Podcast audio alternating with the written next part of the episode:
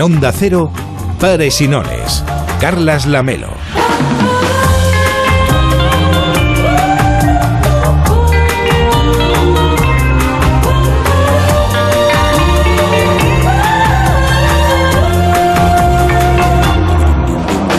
¿Qué tal? Muy buenas noches. Hoy venía caminando por la Rambla y pensaba en los gimnasios. Después de las vacaciones de verano, veremos colas de clientes en los centros deportivos para dejar atrás los excesos del verano. Ocurre todos los años, en enero y en septiembre. Es entonces cuando nos proponemos aquello del mañana empiezo. Hay quien se repite este mantra incluso cada fin de semana del año o incluso cada día porque mantenerse en un índice de masa corporal saludable tiene incontables beneficios para la salud, pero los gimnasios no se nutren solamente de abonados que buscan mantener a raya el colesterol y proteger su bienestar cardiovascular.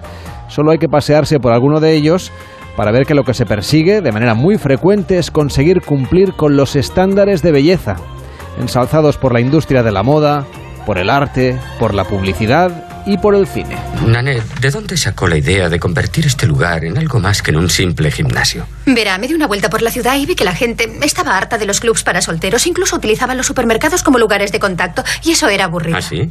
No había ningún lugar donde la gente pudiera reunirse en un ambiente sano y tener alguna interacción. Mi socio y yo pensamos que sería bueno crear un lugar en plena ciudad que fuera una especie de refugio de alta montaña, donde la gente pudiera reunirse y compartir intereses comunes. Mi intención era sacar a la gente de las bolsas de ganchitos y traerla al club de salud, convenciéndola de que aquí iba a mantenerse en forma y divirtiéndose. Ya. Y tienes un bar. Hay zumos de frutas, deliciosos batidos y yogur. ¿Y cerveza y vino? Vino no, solo cerveza. Se puede tomar una después de los ejercicios. Estupendo. Y bocadillos. ¿De germen de alfalfa? Por supuesto. Sí. ¿Haces alimentación naturista? No, no. ¿Y el gimnasio para ambos sexos? Mm, Aquí es donde tiene lugar la actividad. ¿no? Me siento acomplejado. Veo tanta gente haciendo ejercicio. Y la salucicleta. Hola, Bobby. Hola, Linda. Yo trabajaba como instructor. Me moldeaba muy bien el cuerpo. ¿Vas mejorando? Solo Dios sabe lo que me cuesta. Aún estoy en el grupo del antes, pero te aseguro que llegaré al después. Bueno, ya vemos que en los gimnasios se busca y se buscaba de todo también en esta película de 1985, porque lo del culto al cuerpo y los modelos estéticos no es algo que sea propio de la era contemporánea. Basta con pasearse, como decíamos, no solo por los gimnasios, sino también por las galerías del Museo del Prado, del Louvre o de los museos vaticanos. Entonces comprobaremos ese patrón visible en las esculturas y en las pinturas. En el antiguo Egipto, en la Grecia clásica o en el Renacimiento ya se ensalzaba lo que se creía que era bello, conceptos que han ido evolucionando por cuestiones culturales, como por ejemplo el acceso a la alimentación, pero que mantienen una constante. El cuerpo atlético, en el caso de los hombres, por ejemplo, ha sido siempre enaltecido desde, desde vamos, desde que somos hombres y mujeres en este mundo, como signo de virilidad y de fortaleza. En el caso de las mujeres, la voluptuosidad que fue bella en un tiempo se acercó a la anorexia con el auge de las top model, porque el discurso de la vida saludable y de la belleza estética genera enormes complejos en la adolescencia y a lo largo de la vida adulta. En algunos casos, además, lejos de los promedios saludables. Todos hemos visto a modelos esqueléticas en la pasarela que se alimentan por debajo de lo conveniente y a varones musculosos inflados por los asteroides. Ninguno de los dos son ejemplo de lo que sería un estilo de vida vigoroso, pero sí que mantienen esta tendencia del culto al cuerpo, un fenómeno que las redes sociales de fotografía, como por ejemplo Instagram, y de vídeo, como YouTube o los stories, han elevado a la quinta esencia. Hoy en Pares y reflexionamos sobre eso, sobre el culto al cuerpo.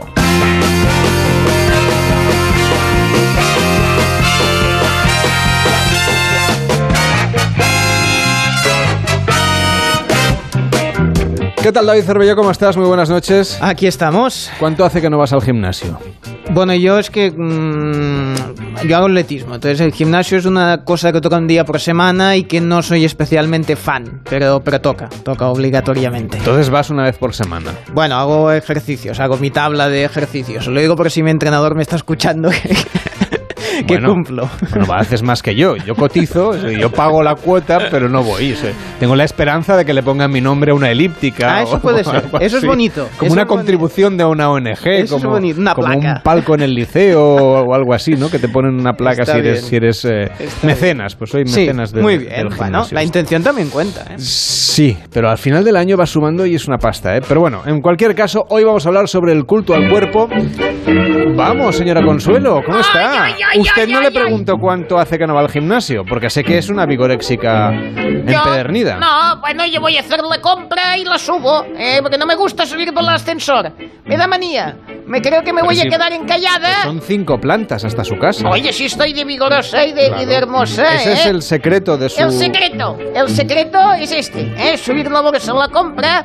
Te- ¡Ay, qué ganas tenía de... No sabes cuántas cosas han pasado en los juegos mientras no estaban. ¿eh? Ya sé que lo Hombre, cuento sí, luego. Sí que lo sé porque escucho Onda Cero y los Sí, especiales. sí, sí. A Félix José Casillas, a todo el equipo de enviados ¡Ay, especiales. maravillosos todos! Me encantan, guapísimos y tienen una voz preciosa. Luego le contaré, pero es que me he enamorado de un italiano. Ajá. Ay, ay, ay, ay, el que salta es altísimo, que salta a altura, que se abrazó con otro, que compartieron la medalla. Mira, entre este y el que ganó la visión, me voy a... Tengo el Stromboli a punto de entrar en erupción. Usted lo del culto al cuerpo lo tiene claro, pero... Bueno, a ver, es- son hermosos, uno salta bien, el otro Sí, he visto que en natación bien. usted también es muy aficionada a Muy ver todas las aficionado. competiciones y de natación de la masculina. gimnasia que ha hecho el suelo, hablando de suelo, este suelo le falta un poco de matraca, ¿eh? también le digo. ¿Qué quiere decir? No, aquí falta un poco de pasarle, eh, dar un poco de fuerza. En lugar de ir al gimnasio, se coge el mocho y empieza aquí, tequi, tequi, va a Solo quedar precioso. Solo me falta a mí fregar la radio. Bueno. es lo que me faltaba. Por si quiere entretenerse, luego vuelvo. Venga, gracias. Participa en Pares y Nones. 93 343 54 50 93 343 54 50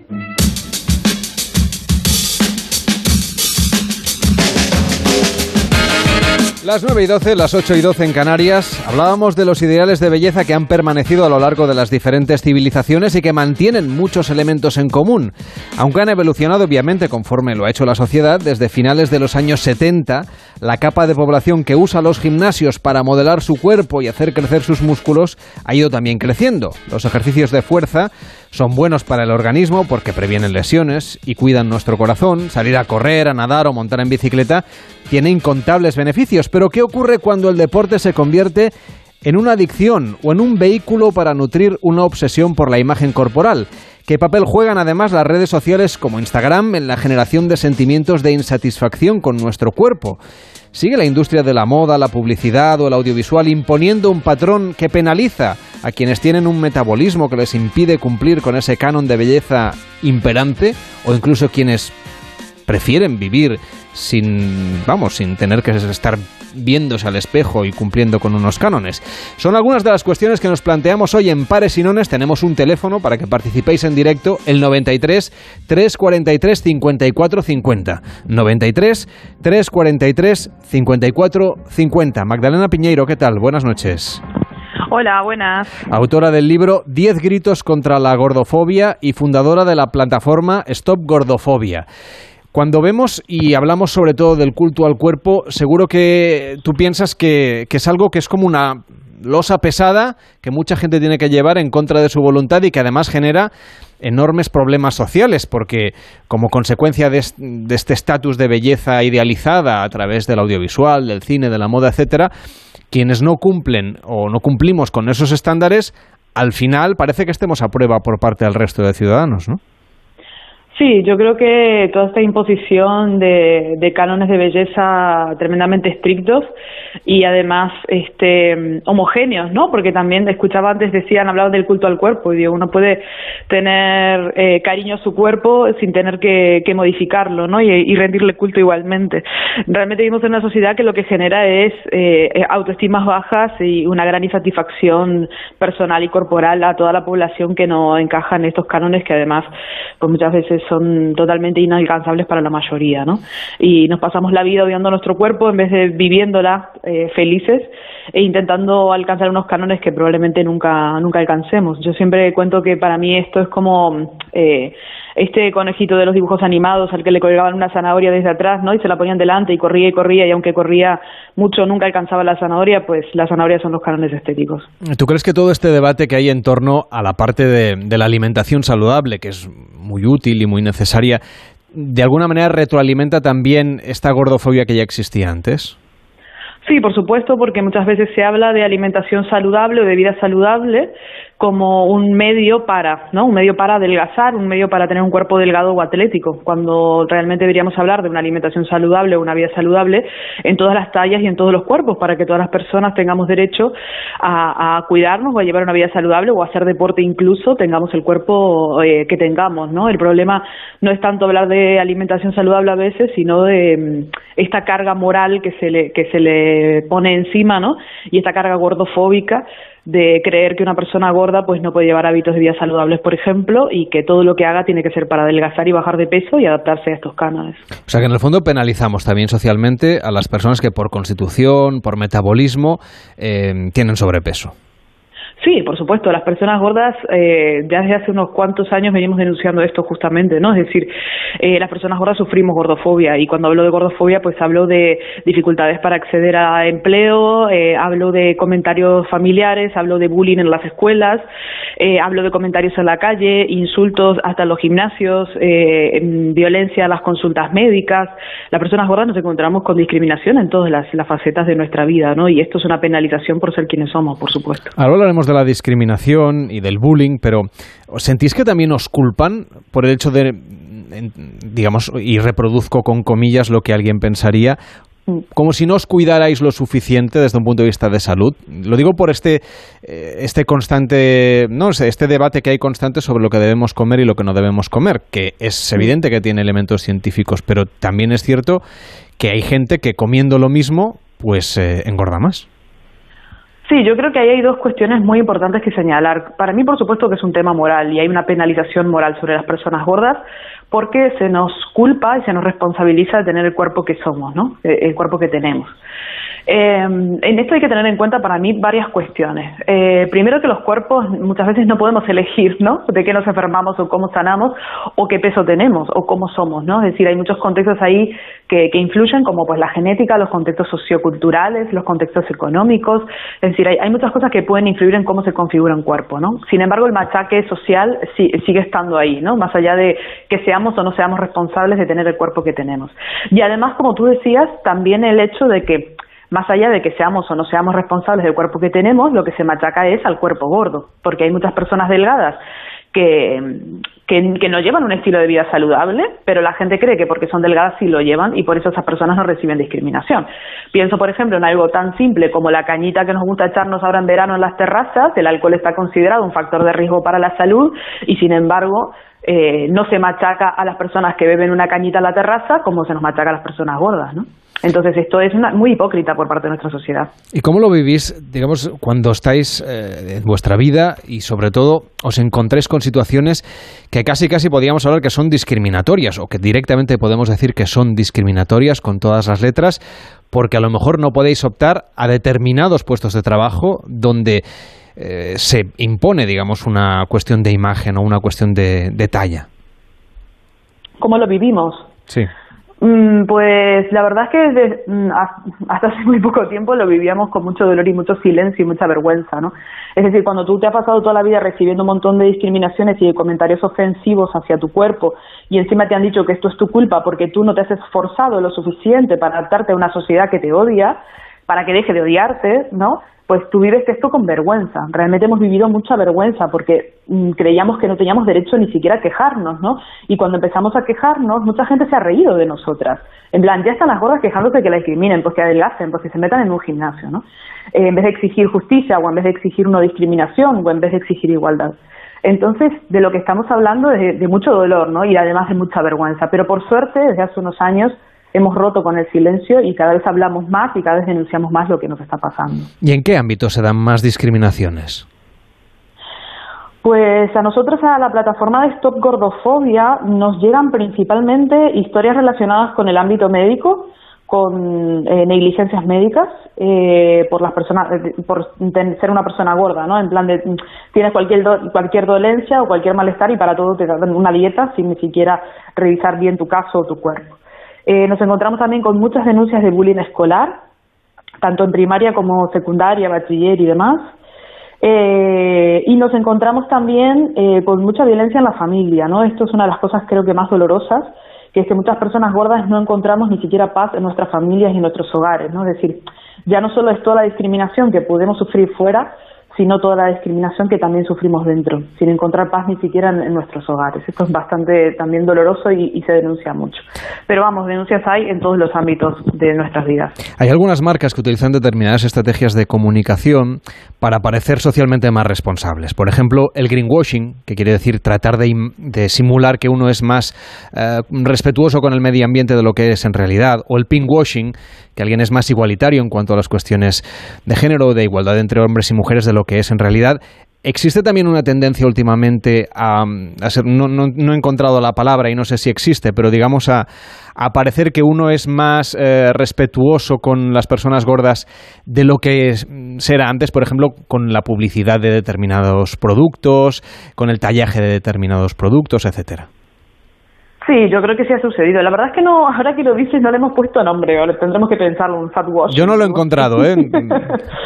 sí, no, no, yo, ahora que lo dices, yo tampoco no, no lo he oído ni leído. Eh, pero sí, sí que sucede. Hay determinadas marcas que cuando eh, la lucha contra la gordofobia ha empezado a, a, tomar un poco más de voz y un poco más de relevancia, eh, algunas marcas han sacado eh, líneas de ropa, por ejemplo, para gordas, ¿no? Y es curioso porque siguen llamando no tallas especiales, tallas curvy, ¿no?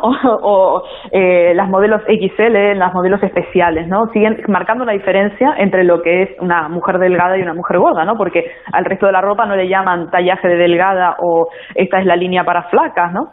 Entonces se les ve un poco el plumero, de alguna manera, o, o lo están intentando y no lo están haciendo bien del todo. Pero sí creo que hay un, ahora mismo hay una tendencia bastante peligrosa además de, de cooptar un poco la, lucha contra la gordofobia o la denuncia a la gordofobia y lanzar unos mensajes que a mi modo de ver además son bastante edulcorados porque además siempre visibilizan pues a mujeres muy jóvenes que son gordas pero no tanto, con sus cuerpos proporcionados, sus pieles tersas, ¿no? muy maquilladas y al final nosotras lo que abogamos es para, porque todas las personas, hombres, mujeres de todos los géneros, tengamos derecho a vivir y a existir en paz y tranquilas con nuestros cuerpos, ¿no? Más allá de que salgamos o no salgamos bonitas en una foto. Entonces hay que tener cuidado también con, los discursos que se están mandando. Luisa García Alonso, ¿qué tal? Buenas noches. Hola, ¿qué tal? Buenas noches. Profesora de la Facultad de Psicología de la Universidad Complutense de Madrid. ¿Por qué tenemos esta histórica relación con el culto al cuerpo desde hace tantos siglos? Bueno, desde hace tantos siglos es un poco nuestra imagen y nuestra forma de relacionarnos con los demás y luego nuestra expresión artística también hay que demonizar, ¿no? El cuerpo es nuestro templo. Entonces, toda esta cuestión que tiene que ver con la gordofobia que hablábamos antes, o por ejemplo, luego abordaremos la cuestión de la vigorexia, al final tiene un sustrato social que también incide mucho en las emociones, incluso al revés, ¿no? Es decir, las emociones también influyen eh, a veces en la talla, porque hay personas que, como consecuencia, digamos, de, una gestión emocional mm, seguramente no adecuada, acaba teniendo comportamientos poco saludables, o bien por exceso de alimentación. Sabemos que hay mucha gente que que para aminorar su ansiedad recurre a la comida o al revés, gente que por problemas emocionales lo que hace es dejar de comer hasta caer en la anorexia. Eso desde la perspectiva de la psicología, ¿cómo se acaba abordando?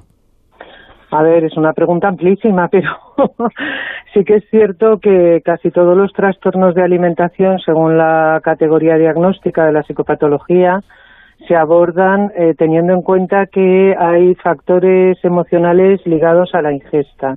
Entonces, efectivamente, eh, diferenciamos a la hora de hacer un diagnóstico el momento en que la persona come ligado a un estado emocional o come o ingiere una alimentación simplemente eh, por una orden que, que no es la correcta. Es decir, si yo tengo hambre, como, pero si me aburro, mm, ¿por qué como? Si estoy nervioso, debería relajarme. La respuesta no es comer. Sí que es cierto que todos estos hábitos están muy, muy, muy influenciados por la cultura.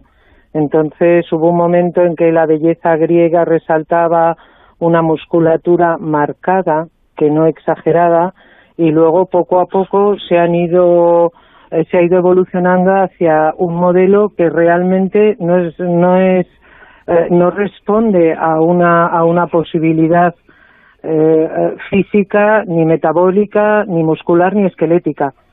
Entonces se han ido generando unos modelos, incluso en los muñecos de los niños pequeños, igual que las muñecas cada vez, pues en los años 60, 70 eran muñecas que obedecían una realidad y luego aparecieron las Barbies que, que realmente eh, pues pues si se ponían de pie se, se hizo una prueba de, de, de, de, pasar a un modelo real pues se caerían no porque pesaba mucho más la cabeza que el cuerpo y lo mismo ha ocurrido con un Madelman que era un juguetito eh, que era marcado musculoso atlético que hacía ejercicio a luego otro tipo de muñecos que han evolucionado hacia musculaturas completamente imposibles esto en el cine ocurrió igual desde Carl Douglas a Schwarzenegger, ¿no? Donde ya a la masa, ya, ya lo, lo, hiperbólico. Mm. Entonces...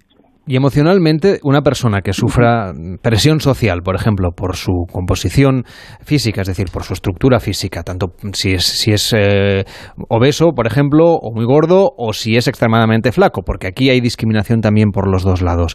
¿Cómo debería hacer frente a esta situación de presión social que nos explicaba Magdalena? Bueno, pues hacer frente, primero hay que desligar la autoestima del momento corporal, porque una mujer en un embarazo pasa por un aumento y una pérdida de peso muy grandes y su autoestima, en ese sentido, es verdad que tiene un motivo que la puede llenar de felicidad, pero eh, a lo largo de la vida tenemos diferentes momentos. Cuando se habla de discapacidad no se habla de discapacitado, se habla de persona con discapacidad porque todos eh, podemos tener una discapacidad a lo largo de nuestra vida, igual que todos a lo largo de nuestra vida podemos tener una enfermedad eh, que haga pues que tengamos una medicación que nos haga aumentar de peso o como decía anteriormente mi compañera pues eh, el tema de la gordofobia vamos a ver yo puedo tener un problema metabólico yo estoy comiendo la mitad que tú y tú me estás mirando mal porque yo estoy comiendo algo y resulta que estoy gorda por lo que como eh, nadie se pregunta si yo tengo una enfermedad o simplemente es mi constitución. ¿Cómo podemos evitar esto? Pues evitando un poquito eh, la unión del consumismo. Ahora mismo lo más triste es que no se hace ejercicio porque sea sano, se hace ejercicio para muscular, por un tema estético. Y esto nos indica muchísimo la relación que está teniendo el imperativo cultural y el imperativo del dinero que se mueve con las tallas, con los gimnasios, con todo este tipo de cuestiones que ellos, desde luego, no están midiendo en absoluto las consecuencias ni anímicas, ni sociales, ni familiares, ni personales. Magdalena, ¿os encontráis a menudo con estos prejuicios, prejuicios que hacen que una persona comiendo lo mismo que otra, pues su cuerpo de alguna manera almacene más grasa y por lo tanto eh, esté más gordo, más gorda, y que eso, que eso se convierte en un, en, un, en un prejuicio? Magdalena? Bueno, sin duda, sin duda, en la clínica constantemente. Mm. Es decir, eh, y, luego las personas que tienen más peso, que esto es algo a notar, son las personas más felices, las personas más atractivas y las personas más equilibradas. Yo he conocido personas que te darías la vuelta cuando pasas por la calle por decir, qué bellezón. Y esa es la persona que más está sufriendo, que más complejos tiene y que más problemas tiene. Entonces no es una cuestión del aspecto físico. La mañana frase de la belleza está en el interior, por supuesto que el equilibrio está en el interior. Y la belleza nos han enseñado económicamente, no culturalmente, no artísticamente, no a nivel ah, de equilibrio personal. No, no, la belleza es algo que está a nuestro servicio, no nosotros al suyo. Entonces, realmente una persona puede ser enormemente bella sin tener o sin cumplir en absoluto ese tipo de cánones. Claro que hay gente muy acomplejada y como tú decías, no solamente porque realmente tenga un peso excesivo, sino porque no cumple, porque tiene una constitución mucho más delgada y porque no aumenta de peso. Te pongo el caso contrario. Gente que está comiendo, que está haciendo muchísimo ejercicio y no muscula. Ese es el filón de los esteroides y de los anabolizantes que mueven en este país millones. Luisa García Alonso, profesora de la Facultad de Psicología de la Universidad Complutense de Madrid. Gracias por estar con nosotros esta noche. Hasta la próxima. gracias a vosotros. Magdalena, como decíamos, en vuestro caso, eh, eh, no tenemos a Magdalena. Bien, pues voy a saludar a Carlos Fanjul, que es profesor de la Universidad Jaume I de Castellón y autor del libro Vigorexia, una mirada desde la publicidad. ¿Qué tal, Carlos? Buenas noches. Hola, buenas noches. Hablábamos, por ejemplo, Luisa García Alonso nos mm, denunciaba ¿no? la cantidad de dinero que se mueve el entorno de los, de esteroides y de todo lo que tiene que ver con ese culto al cuerpo, en el caso de los hombres, sobre todo para parecer con una musculatura más desarrollada, más fortalecida, que es un problema también emocional muchas veces asociado a la vigorexia y por supuesto un problema de salud. Eh, por la experiencia que tú tienes y por el análisis que tú has hecho de esta cuestión, ¿es una tendencia que va al alza en nuestro país? Sí, tristemente es así. Eh, al principio yo cuando lo, empecé a investigar no apenas se hablaba de la vigorexia, todavía no era muy conocida, pero ahora ya todo el mundo la conoce, y ya se han dado varios casos y, ya está la orden del día y esto va en aumento. Las nuevas generaciones eh, creo que se mueven básicamente por un tema estético y la estética pasa por el cuerpo, con lo cual está muy ligado a eso, a, lucir cuerpo y a, curtir el cuerpo. ¿Y, ¿Y las redes sociales están haciendo ah. todavía más hincapié en esta situación? Eso es lo que te iba a comentar. Sí, las redes sociales está siendo una bomba en, este sentido.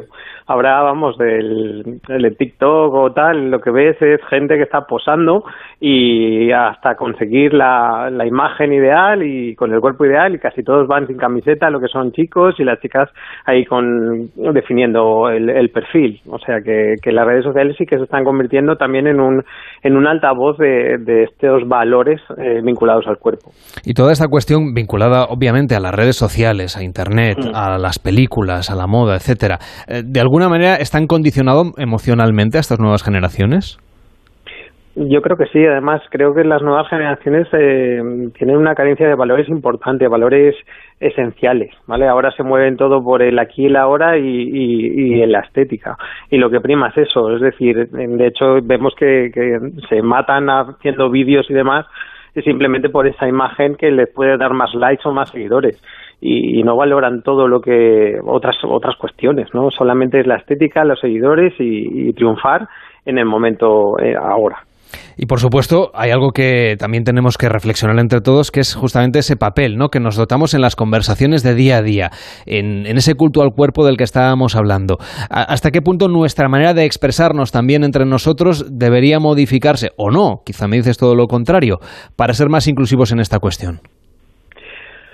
A ver, yo es que em, lo malo es que tal como está planteada la sociedad en estos momentos, cuando tú te empiezas a definir el cuerpo, y esto le pasa más a los chicos que a las chicas, eh, lo que recibes es un refuerzo social, es decir, la gente empieza a decirte lo bien que está, lo bien que te está sentando el deporte o el gimnasio o lo que sea, y, eso eh, para tu autoestima eh, te la sube y te refuerza el que sigas esforzándote para obtener un, un cuerpo muy definido. Entonces, eh, sí, yo creo que deberíamos también medir mucho, es decir, el, el, cómo hablamos a la gente y cómo reforzamos determinadas actitudes porque esas actitudes que están ah, teniendo igual detrás tienen un motivo que no es sano. Hemos buscado también cómo se está comportando la industria de la moda y hemos encontrado una marca de bañadores que se llama mm. We Stay Different y que trabaja justamente para intentar hacer bañadores de acuerdo con los cánones de belleza, no los de los anuncios de moda, sino de la belleza de las personas que nos encontramos en nuestro día a día. Sandra Sancho, ¿qué tal? Muy buenas noches. Buenas noches, ¿cómo estáis? Eh, ¿Cómo surge esa idea de decir, bueno, nosotros vamos a hacer bañadores para todo tipo de cuerpos sin discriminar a nadie? Bueno, pues esto es una experiencia un poco personal. Nace de una experiencia personal eh, posmaternidad eh, con dos niñas y una cesárea. En, en este caso, y un poco a colisión de lo que estabais hablando y hablan las contertulianas, eh, lo que pasa con la industria de la moda muchas veces es que está el producto, eh, o sea, no a merced de la persona, sino la persona a merced del producto. Muchas veces nos encontramos con el famoso triquín imposible, que lo ves y dices, tendré que adelgazar 5 kilos para entrar dentro de este bañador que me he comprado y en cuanto me adelgace me lo podré poner.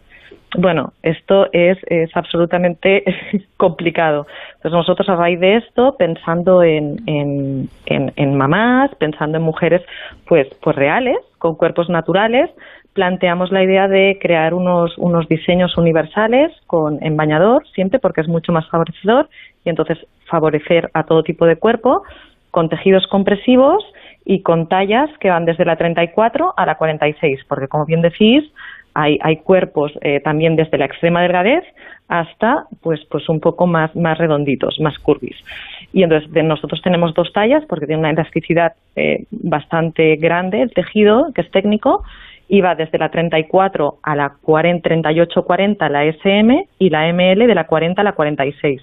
Con lo cual en este abanico un poco, eh, pues, pues cubrimos todo todo tipo de cuerpo y de tallaje. Gracias, Sandra, por acompañarnos, fundadora de We Stay Different. Que vaya bien. Buenas noches. Muchas gracias, buenas noches. Y Carlos Fanjul, profesor de la Universidad Jaume I de Castellón y autor del libro Vigorexia, una mirada desde la publicidad. Gracias también por acompañarnos. Buenas noches. Muchísimas gracias a vosotros.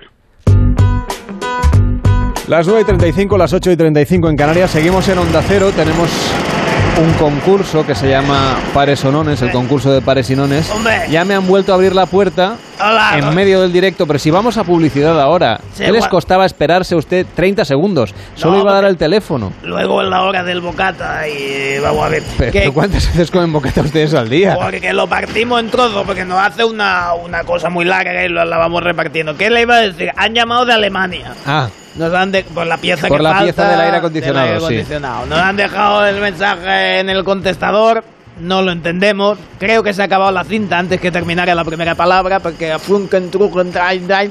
Bueno, debe ser algo bueno porque yo creo que la cosa va avanzando. ¿Qué le va a decir? ¿Tendremos aire acondicionado antes de que acabe el verano? Ah, no, eso no, eso no creo. Ah. Que tendremos aire acondicionado, sí, porque esta gente cumple. Ahora, igual están en Mallorca. Igual si voy a Mallorca a buscar la pieza, igual ahí la sacamos. ¿Qué le va a decir? Del mosaico que estamos haciendo con, la, con lo que estamos encontrando de la, de la, de la runa, de todo lo romano y tal, ya casi tenemos todas las partes.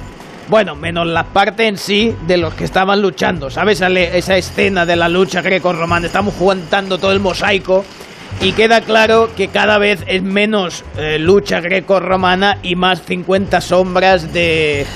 de ya me entiende. A ver usted qué ha encontrado aquí en, en- en el Bueno. foso del castillo. Bueno, porque aquí igual había, pues yo qué sé, pues una... una... Pero ¿cómo va a haber un, un mosaico romano en un edificio en la cuarta planta? Bueno, Se lo porque- hubiera encontrado usted en el parking o en el Porque subsuelo. el edificio se va sentando. Pero eso no, es que eso no puede ser. Esto, Se esto era. Barcino antes. Y entonces se va sentando sí. y aquí van subiendo, pues van fluyendo la pieza y estamos encajando la pieza. Bueno, pues que les vaya bien el puzzle, ¿eh? Bueno. Ciérreme la puerta al salir y, Al y salir, hagan obra a, tra- a otra hora, hombre. Que Total, el resto del día el estudio este no lo usa nadie. En fin, una pausa en pares y nones y a la vuelta el concurso de las comunidades con un número, el 93 343 5450. Este verano, no te la juegues. Pares y nones. Carlas Lamelo.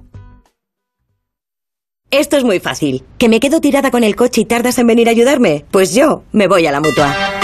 Vente a la mutua y además en menos de 6 minutos te bajamos el precio de cualquiera de tus seguros, sea cual sea. Llama al 91 555 5555. 91 555 5555. Esto es muy fácil. Esto es la mutua. Condiciones en mutua.es. Llevamos años apoyando a nuestros deportistas para conseguir el mayor logro de todos, conectar a las personas. Telefónica, mejor conectados. ¿En qué capítulo de tu vida estás ahora? ¿Quieres hacer una reforma? ¿Cambiar de coche? ¿Tus hijos ya necesitan un ordenador para cada uno? ¿O quizás alguno ya empieza la universidad? ¿Habéis encontrado el amor y buscáis un nidito? En Cofidis sabemos que dentro de una vida hay muchas vidas y por eso llevamos 30 años ayudándote a vivirlas todas. Cofidis, cuenta con nosotros. Mundimed.es, la mayor plataforma de telemedicina de Europa con más de 12 millones de usuarios para que usted pueda realizar al instante cualquier consulta sin límite de tiempo ni consultas con médicos, psicólogos, nutricionistas y pueda tener una segunda opinión respaldada por los mejores hospitales de España y Estados Unidos. Desde solo 5 euros al mes, usted y toda su familia con el primer mes gratis. Entre en mundimed.es, la telemedicina del siglo XXI sin espera. Hay épocas en las que nos encontramos más cansados. Revital te puede ayudar. Revital contiene ginseng que ayuda a mantener la energía y vitaminas C y B5 que ayudan a disminuir el cansancio. Y ahora para tus defensas, Revital Defensas, de Pharma OTC. Salupet, la primera plataforma de España de videoconsulta veterinaria. Consultas, valoración de enfermedades, recomendaciones, sin desplazamiento ni esperas, cuando lo necesite. Tenga línea directa con un veterinario desde solo 5 euros al mes y el primer mes gratis. Mundimed.es, la telemedicina del siglo XXI, también para nuestros mejores amigos.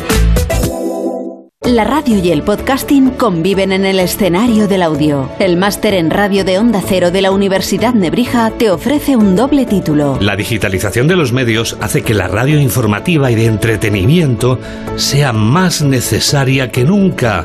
Los siete días de la semana. Cómo aunar la inmediatez, el rigor y la profundidad de la actualidad en la era digital. Máster en radio de Onda Cero y experto universitario en podcasting, con prácticas aseguradas. Inscríbete en nebrija.com. Universidad Nebrija. Imparables.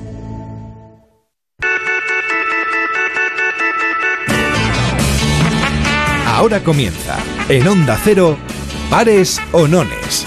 El concurso de pares y nones. Con Cesario como primer participante. ¿Qué tal, Cesario? Buenas noches. Hola, buenas noches. ¿Qué estás haciendo? Pues yo soy ganadero y estoy con mis ovejas. Ah, muy bien, muy bien, muy bien. ¿Y qué tal se portan? ¿Bien? Bueno, las tengo bastante educadas. No, se no, portan no se escapa ninguna ni nada de eso. no, no, no se escapa ninguna. Bueno, no, no. Cesario, estupendo. Pues la, ponles la radio bien alta y dime para qué comunidad autónoma vamos a jugar 5 o 10 puntos. Vamos a jugar para Aragón Venga, y vamos a, jugar por Nones. nones. Pues vamos allá, a ver qué sale. Sale un 4 y... Pero solo por participar 5 puntos para Aragón. ¿Cuántas ovejas tienes? Pues tengo 800. Madre de Dios. Un poco más que, que puntos tiene Aragón, que de momento tiene 15. ¿eh? Otro día te- nos llamas y nos cuentas cómo se llaman, porque tenemos para No, seis programas. No tengo, no tengo nombre para todas, pero imagino. no sé. Claro. Cesario, gracias por escucharnos. Que vaya bien. Buenas noches. Muy bien, gracias a vosotros. Buenas Hola Javier, ¿qué tal? Buenas noches. Buenas noches. ¿Desde dónde nos llamas, Javier? De Alicante. Desde Alicante. ¿Para la comunidad valenciana los puntos? Sí. Venga, pares o nones. Eh, vamos a ver. Mm, Pares. Pares, lanzamos el dado y sale un 3. Pero 5 puntos solo por el hecho de haber llamado y haber propuesto la comunidad valenciana para jugar a este concurso de pares y nones. Un abrazo y que vaya bien. Buenas noches. Buenas noches. Hola Antonio, ¿qué tal? Buenas noches. Hola, buenas noches. ¿Cómo va la noche? Pues aquí vamos in- empezando la jornada. ¿Estás ¿Vas a empezar a trabajar ahora? Vamos en ello, en ello estamos. Bueno, ¿y de qué trabajas? De vigilante de seguridad. De vigilante de seguridad. Pues que no se mueva nadie, ¿eh? que no vengan las Eh, ovejas de Cesario lo- a molestar. Lo, lo ni- lo intentaremos, lo intentaremos. Nada. ¿Te toca una ronda complicada o no? ¿O o se espera una noche Eh, tranquila? Ahora parece que está un poquito más calmo. También es temprano. Ya más tarde empezarán los, Pero- los vampiros, los vampiros. ¿Pero qué vigilas? A ver, ¿qué vigilas? Un polígono industrial. Y en los polígonos industriales así de noche, ¿qué puede pasar? Pues desde que viene cuatro en una furgoneta y te quieren entrar una nave por, porque ellos quieren entrar, ya está. Por ejemplo. Vaya. Vaya. Y la gente Claro, se monta botellones ahora que... En ello, eso es otra otro problema que tenemos ahora, los botellones de los ayuntamientos, que hay poca vigilancia policial, porque no hay. Oye, no y a, la- no, yo no quiero. y a las parejitas que vienen a verse, esos no, Las la- no- no las molestas, ¿o sí? Se le explica y algunos lo entienden y otros lo entienden menos, pero bueno. Ya, hombre, deja- che, déjales, pobres chavales, ¿no? Eh, No, no, no, no, no. Aquí hay un dicho que es muy fácil. Si yo no lo hago, no lo hace nadie. Así que no. Es una buena filosofía. Oye, ¿para qué Eh, comunidad autónoma vamos a jugar esta noche? Vamos, vamos a intentarlo por Andalucía, si es posible. Andalucía, claro que sí. ¿Pares o nones? Eh, pares. Si me hubieras dicho Wyoming te diría que no, pero Andalucía claro que sí. ¡Tres! Oye, hoy no ha acertado nadie, pero cinco puntos más para Andalucía. Que vaya muy bien la ronda y hasta la próxima. Buenas noches. Muchas gracias. Hasta ahora, saludos. Una pausa en pares y nones y saludamos a Juan Soto Ibars. En Onda Cero, Pares y Nones. Carlas Lamelo. Algunos coleccionan sellos y otros son coleccionistas de vida, cazadores que salen a por ella, que saben que hay que exprimirla antes de que se escape y cuando se escape volver a perseguirla y no parar nunca. Si la vida es un viaje, que sea el mejor de tu vida. Del 14 de julio al 31 de agosto, un Audi Q5 TFSIe puede ser tuyo por 510 euros al mes y entrada de 16.089 euros. Time to live, time to Audi. Consulta condiciones en audi.es. Onda Cero. Restaurante Asfontes. Auténticos productos gallegos. Carnes, pescados, mariscos, caldo gallego, empanada, lacón y una amplia carta de vinos. Salones ideales para celebraciones y también terraza. Con el excelente trato de siempre. Asfontes. En General Laci 10 cerca de Atocha. Y ahora también en la calle Áncora 32. Asfontes.com.es.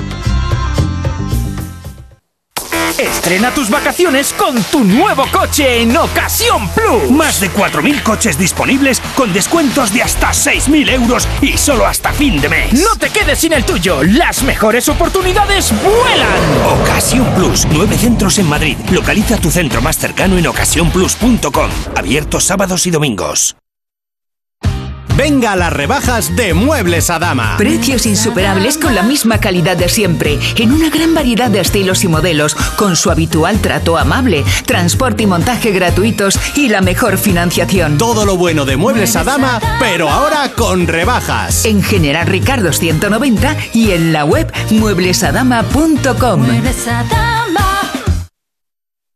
¿Sabías que la formación profesional está en alza? ESIC también le ofrece a tu hijo ciclos formativos de grado superior en marketing y publicidad, animaciones 3D, desarrollo web y comercio internacional con dobles titulaciones. Nuestra conexión con el mundo empresarial le permitirá hacer prácticas en importantes empresas. Además, estudiará en un entorno profesional y con programa de mentorización. Infórmate en esic.edu.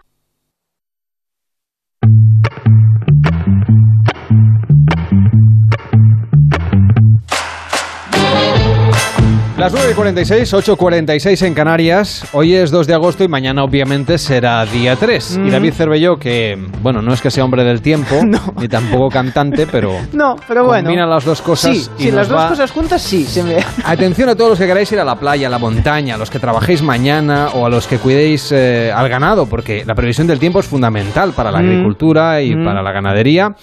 ¿Cómo va a ser la previsión del tiempo mañana? Pues os la cuenta David Cervelló. Hoy con una canción de los mismos, un clásico, pone una cinta en el viejo roble aquel, vamos. Bueno, alguna lluvia, pero esperemos que no caiga el granizo que, que tanto daño hizo estos, estos días. Vamos allá. Mañana martes amanecerá con nubes en el tercio norte habrá algunas lluvias finas pero suaves dice aquí. Aunque con la que cayó no no me voy a fiar. No me voy a fiar.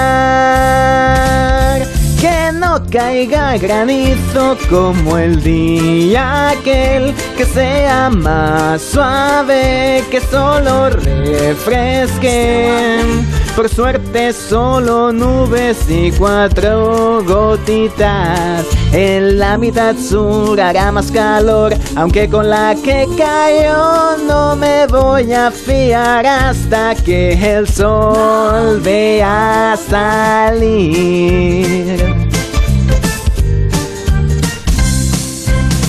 Bancos de niebla en Galicia y cordillera cantábrica.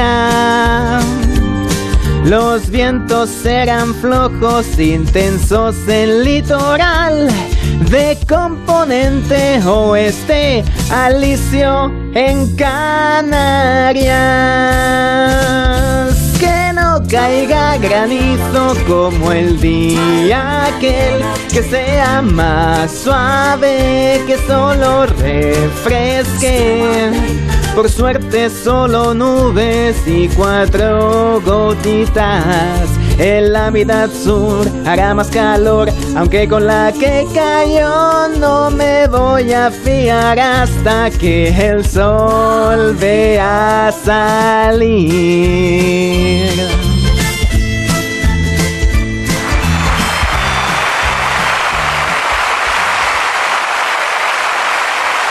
Cero, pares y nones. Carlas Lamelo.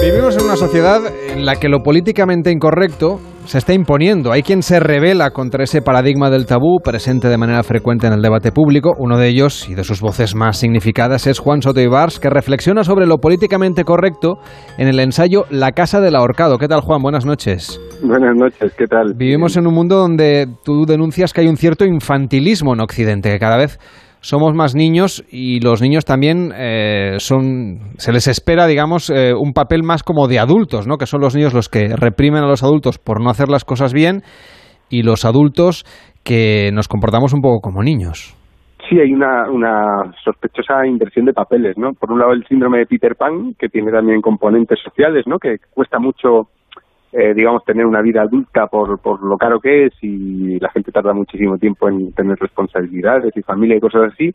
Y por otro lado, claro, esta generación de niños que están muy mimados y que vienen resabiadísimos y, y poniendo ellos las normas, ¿no? Y, y, adultos que lo aceptan. Entonces sí hay, hay una curiosa inversión de papeles en esta sociedad y tiene todo esto mucho que ver con el tabú al final, ¿no?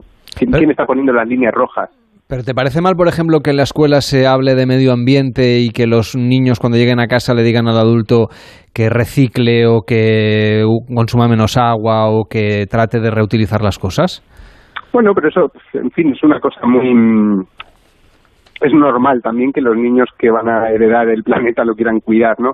Pero esto va más bien sobre cuestiones morales, ¿no? Esto de que se considera que todo lo viejo está obsoleto y eh, no solo la moral, sino todas esas películas que se hacían, todos esos discos, toda esa música, toda esa cultura, ¿no? que pertenece a una época donde no se respetaban los derechos humanos. Hay un poco esa canción de fondo que es falsa, primero, es totalmente distorsionada, y segundo, eh, tampoco se está ofreciendo ahora una cultura que, que, tenga la suficiente grandeza como para sustituir a, la que se ha estado haciendo en los últimos, no sé, 100 años.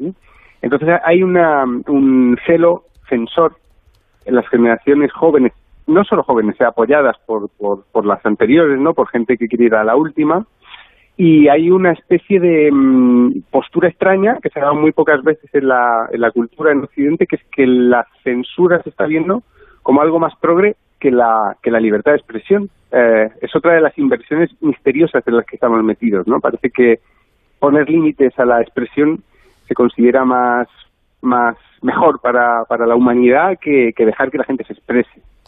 En el fondo, ¿crees que estamos ante una era de una especie de nuevo puritanismo? Sí, por supuesto no, no, no nuevo, es de siempre. Lo que pasa es que, sorpresa, ha llegado... Con, una forma eh, diferente, ¿no? O a través de canales distintos.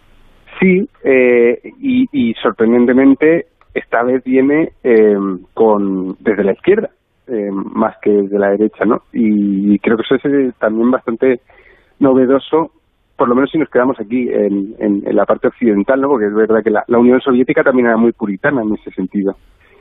Pero sí, eh, yo, yo no diría que es un nuevo puritanismo, diría que el puritanismo es como un péndulo, ¿no? Hay, hay épocas en las que es rechazado y hay épocas en las que parece que la gente lo necesita porque se pone por delante la necesidad de seguridad que la necesidad de libertad. Y estamos en una época en la que mucha gente eh, está pidiendo seguridad, quieren eh, sentirse seguros, ¿no? Y, y para eso hay que impedir que se haga todo lo que todo lo que puede puede distorsionar esa, esa sensación de seguridad que siempre es un poco subjetiva, ¿no? Y, todo esto, ¿por qué crees que sucede de esta manera? Porque en el libro identificas muy bien lo que está sucediendo en la sociedad, o al menos tu punto de vista. Pero, ¿qué es lo que nos ha traído a esta situación o por qué cada vez es más relevante esta situación de lo políticamente correcto, que además eh, condena a quien, a quien se sale un poco del guion prácticamente a un linchamiento público, por ejemplo, en Twitter? Yo diría, a ver, yo tengo una hipótesis porque es muy difícil, hay muchos factores, pero mi hipótesis es que mm, a nosotros en Occidente, porque esto está pasando en, todo Occidente al mismo tiempo con distintas intensidades. En España todo esto de la cultura de la cancelación tiene menos intensidad que en Estados Unidos, pero hay muchas rimas, muchas cosas que se parecen, ¿no? Entonces, yo creo que lo que nos falta es un horizonte de, prosperidad. Mm, lo que se ha desde la crisis económica sobre todo, es esa idea de que los hijos viven mejor que los padres, que daba como una confianza para que pese a las diferencias ideológicas, de identidad, etcétera, más o menos tuviéramos la sensación de que íbamos para adelante en el mismo barco, ¿no? De que la cosa iba, iba tirando, ¿no? Entonces cuando eso se rompe, cuando esa creencia se rompe, que es a partir de 2000, no de 2008, 2012, cuando vemos que, que la salida de la crisis tampoco implica volver a lo de antes, y ahora con el coronavirus lo vamos a ver de nuevo, ¿no? Que, que esa nueva normalidad no va a ser la de antes, ahí esa, esa, esa insatisfacción hace que la gente intente refugiarse en, en lo seguro. Y lo seguro es la tribu. Lo seguro es eh, la gente que se parece a ti. Por eso está creciendo el tribalismo tanto en la izquierda, con la corrección política, como en la derecha, con los partidos estos nacionalpopulistas, ¿no? Que son al final llamamientos a la tribu, ¿no? A, a juntarte con los que son como tú y rechazar todo lo que venga de los que no son como tú. Eh, es un proceso que es peligrosísimo, eh, es un proceso que en el que el tabú es el síntoma y yo creo que tiene que ver con la falta de, una, de un horizonte común de prosperidad. Eso es la, pieza clave. Pero vamos, eso, es una hipótesis, no se sabe. ¿Y crees que es una posición más confortable? Es decir, es mucho más fácil pensar que uno forma parte de, de alguien, de una minoría o de una parte de la sociedad que está siendo maltratada por el resto, porque eso diluye la responsabilidad individual, ¿no? Sobre cómo te vaya a ir a ti. Bueno, se ve muy bien con, con escenas de estas Olimpiadas. Es que, continuamente, yo, yo saqué el libro, pero continuamente están sucediéndose ejemplos nuevos, ¿no?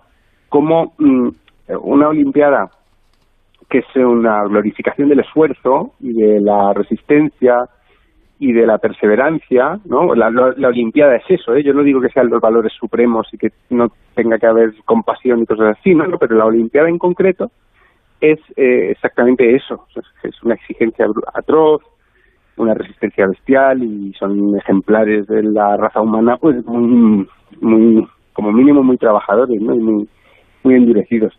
Y estamos viendo como eh, en ese contexto, en el que todos los países, digamos, se unen en las mismas pistas y donde hay un cierto espíritu universalista, pues se está viendo lecturas muy extrañas sobre lo que ocurre, ¿no? Mm, que dependen mucho de la identidad ah, de los de los protagonistas, ¿no? donde importa menos eh, la gesta deportiva que la mochila identitaria que, que traen a, las Olimpiadas, ¿no? Entonces estamos viendo esas, eh, no sé, ahora con, con esto de, de, la, de la, medallista española negra, ¿no? Como, como, como eso de pronto pervierte el debate o la celebración de, una Olimpiada y nos tiene pues prácticamente a cabezazo limpio, ¿no? Intentando llevar a nuestro terreno, cada uno a su tribu, ¿no? Esta, esta medalla, ¿no? Es un proceso eh, que es cultural, pero que está muy eh, interrelacionado con la política.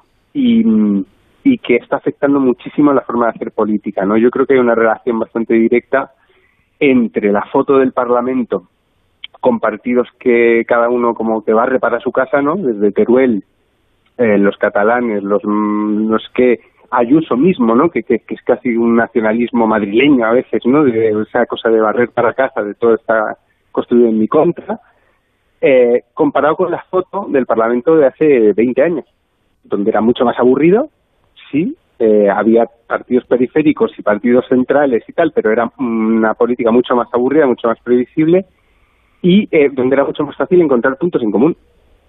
Entonces hay un vaso comunicante entre esto que es una cosa, cuestión cultural y eh, cómo se está haciendo la política y la política es peligrosa porque al final de la política sale las leyes, la forma del país, etcétera. ¿no?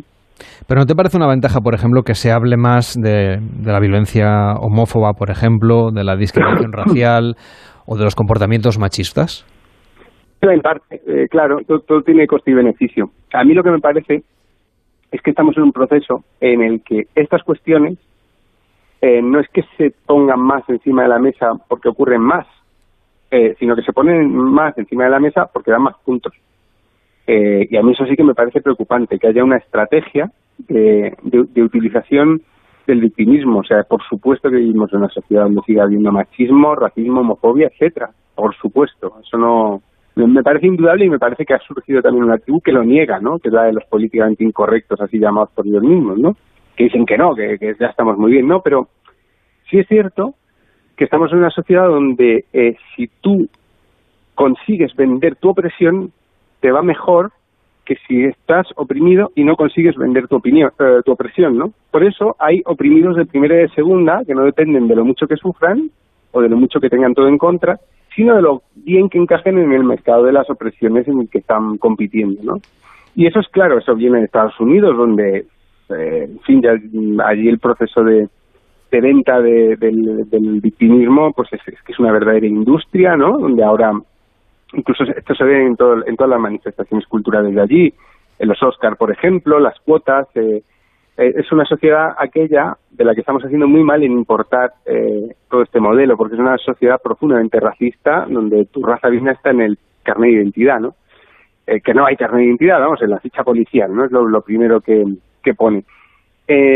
yo creo que son cuestiones que hay que tratar con mucho cuidado, porque lejos de limar las diferencias, y de acercarnos unos a otros lo que hacen es distanciarnos. Pues La Casa del Ahorcado es el libro de Juan Soto Ibars. Gracias por estar con nosotros y hasta la próxima. Buenas noches. Ha sido un gustazo. Noticias en Onda Cero y volvemos. cuando son las 10, las 9 en Canarias. Noticias en Onda Cero. Muy buenas noches. Fin del curso político mañana con el último Consejo de Ministros que extiende las medidas del escudo social como la suspensión de los desahucios o la prohibición de cortar los suministros básicos. Será después, tras el despacho de Pedro Sánchez con Felipe VI en Mallorca, cuando se dé por concluido un curso que acaba con anuncios sorpresa, hoy el Ejecutivo se reservaba desempolvar el proyecto de ampliación del Prat y llevar el AVE a los aeropuertos de Girona y Reus, acuerdo con Cataluña que no es, que no es exclusivo. También hay para la capital. Isabel Rodríguez, ministra de Política Territorial. Y por tanto es una grandísima eh, noticia para Cataluña y para España porque vamos a posicionarnos ante la Unión Europea con este hub internacional que va parejo y unido también a las inversiones en el aeropuerto Madrid-Barajas que también van a contar con una extraordinaria eh, eh, inversión de 1.600 millones de euros. En el marco de la bilateral entre gobiernos, la Generalitat ve insuficientes los pactos alcanzados, aunque susceptibles de seguir sumando. Ambas partes han cerrado un calendario de reuniones que comenzará en septiembre tras la mesa de diálogo y que acabará con una nueva bilateral en enero o febrero. Jordi Puigneró, número 2 del Gobierno. Con reuniones como esta, el Gobierno de España tiene la oportunidad de demostrar si cree o no en el autogobierno, de si piensa o no acelerar lo que hace referencia a traspasos, a la no conflictividad y, por lo tanto, a las ventajas del autogobierno. A primera hora de este martes se conocerán los datos de desempleo de julio, que llegan precedidos de una EPA del segundo trimestre con 465.000 ocupados más y una tasa de empleo cayendo al 15,26%. Otra cifra será la del precio de la luz, que sigue imparable, Laura Eras. Y si la luz ha alcanzado hoy el máximo, sepan que mañana lo superará tocando los 103 euros el megavatio hora. Recordemos que estamos pagando 60 euros más de electricidad con respecto a la misma fecha de hace un año. La escalada de los precios hace que la rebaja del IVA del 21 al 10% aprobada por el Gobierno no tenga el efecto esperado y hace que nuestra factura siga encareciéndose. Desde las organizaciones de consumidores piden al Gobierno tomar cartas en el asunto y recriminan su falta de liderazgo en estas últimas semanas de grandes subidas en los precios. Rubén Sánchez, portavoz de Facua. Desde entonces el Gobierno no ha anunciado ninguna otra actuación. Se pueden desarrollar actuaciones inmediatas. La primera, desde luego, podría ser anunciar que la bajada del IVA va a ser permanente. La segunda podría ser que se anunciara ya alguna actuación contra alguna eléctrica que está cometiendo fraude contra los consumidores, engañándolos con sus ofertas. Y lo peor está por venir. Se prevé que en este mes de agosto se bata otro nuevo récord con respecto a julio y la electricidad sigue siendo cara. El megavatio permanecerá por encima de los 90 euros hasta el 2022. Ahora un estudio que revela cómo permanecemos conectados a la red una tercera parte de nuestra jornada. Vidas online en la crónica de Marta Pérez. Los españoles dedican a la semana 58 horas a Internet. De este tiempo, 20 horas se dedican al trabajo y las otras 38 se reparten en ocio. 8 horas para ver series, 6 para las redes sociales, 5 para ver vídeos, 4 para escuchar música, 2 para investigar y las otras 2 para tareas administrativas. El 29,8% de la población no imagina sus días sin Internet. La gran dependencia les obliga a compartir información sensible y privada, entre ellas nombres y apellidos, fecha de nacimiento, dirección y además una quinta parte hizo públicos sus datos bancarios. Cuando se les preguntó a qué renunciarían para evitar compartir esta información, la mayoría dijo que no volvería a beber alcohol o que dejaría de jugar a videojuegos. Eh, y a esta hora, los barcos de ONGs Ocean Viking y Sea-Watch esperan autorización para llevar a puerto los 818 migrantes rescatados en los últimos días en aguas del Mediterráneo central. Italia podría ser destino para desembarcar, pero el ultraderechista Matteo Salvini avisa. No es posible, no es posible pedir e imponer sacrificios, multas y prohibiciones a 60 millones de italianos y dejar desembarcar sin límites, controles ni sentido a inmigrantes de países donde además no existe la vacunación. En lo que llevamos de año han desembarcado en Italia 29.461 inmigrantes, según Interior, más del doble que en el mismo periodo del año pasado. El líder de la Liga lanza su ultimátum, no se frena esta práctica o retira su apoyo al gobierno de coalición de Mario Draghi. Y ahora vamos con el deporte, Mario Yun. En los Juegos Olímpicos comienza lo que puede ser un día histórico para la delegación española. En baloncesto, a las seis y media de la mañana, la selección española masculina disputa los cuartos de final contra Estados Unidos. En fútbol, el equipo de Luis de la Fuente juega las semifinales del Campeonato Olímpico contra Japón. Cuatro medallas pueden llegar por parte de nuestra expedición en vela, mientras que Teresa Portela buscará las medallas en piragüismo en la modalidad K1. También el boxeador Gabriel Escobar buscará la medalla de bronce 20 años después de que lo consiguiera su entrenador Rafa Lozano. Además, en Joan Laporta, presidente del Barcelona, ha presentado al lateral Emerson Royal como nuevo jugador del equipo catalán y se ha mostrado optimista sobre la renovación de Leo Messi. Bueno, yo, yo sé que, Leo quiere quedarse y ya valoro mucho este hecho. ¿eh? Que el mejor jugador del mundo, pues eh, su prioridad sea el quedarse eh, o continuar en el Barça, ¿no? Y por lo tanto, esto es de agradecer porque lo pone todo bien encaminado. Yo tengo cada noche unos dulces sueños cuando pienso en Leo Messi. O sea, en este sentido, bien, dulces sueños. Por último, en el Atlético de Madrid, Mario Hermoso ya ha recibido el alta después de la obstrucción intestinal que sufrió en Alemania antes del partido contra el Wolfsburgo. Bueno, pues ese ha sido el repaso de las eh, noticias del deporte que nos ha ofrecido Manu Ruiz y no nuestro compañero Mario Yun.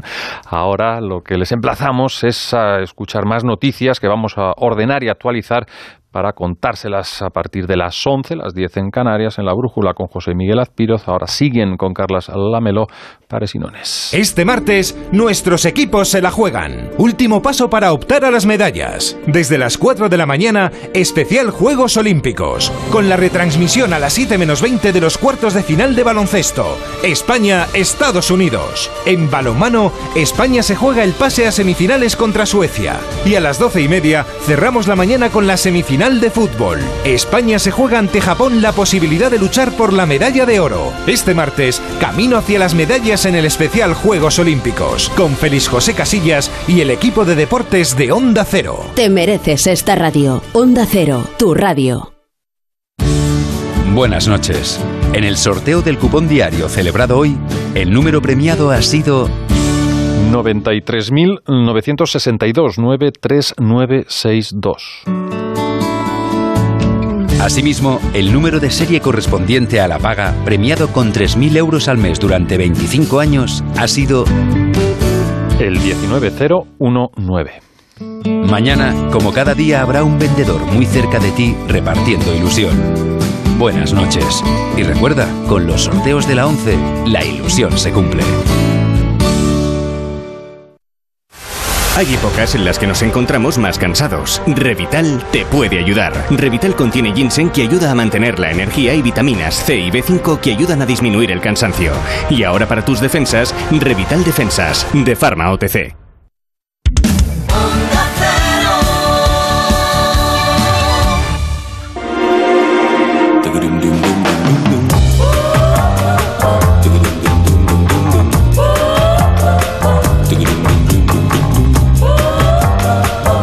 En Onda Cero, Pares y. Carlas Lamelo. Son las 18, las 9 y 8 en Canarias. Estamos en Pares y Nones en Onda Cero. Nos puedes seguir en la radio, en la aplicación, en tu altavoz inteligente, donde quieres escucharnos, por supuesto, en directo o a la carta, pero también en las redes sociales, en arroba Pares a través de Twitter y en facebook.com barra Pares. Y tenemos un teléfono, el 93 343 5450. Además de la actualidad de verdad que nos han contado los servicios informativos, ahora llega la otra, que es de verdad, pero solo una parte.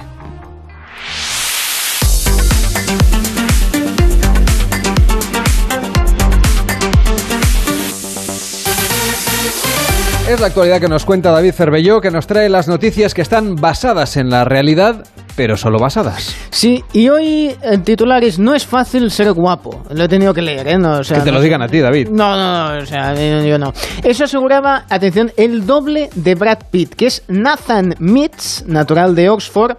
Dice que hace años que le confunden con él, incluso pues cobra para ir a actos, ¿no? haciéndose pasar por él, pero el hombre se queja porque dice que no se puede registrar en las aplicaciones de ligar, se ha encontrado con, con denuncias por usurpación de identidad, o sea, se creen que se está haciendo pasar por Brad Pitt y es su propia fotografía y algunas mujeres le han atacado, incluso asegurando que usaba su parecido físico con el artista para sacar provecho.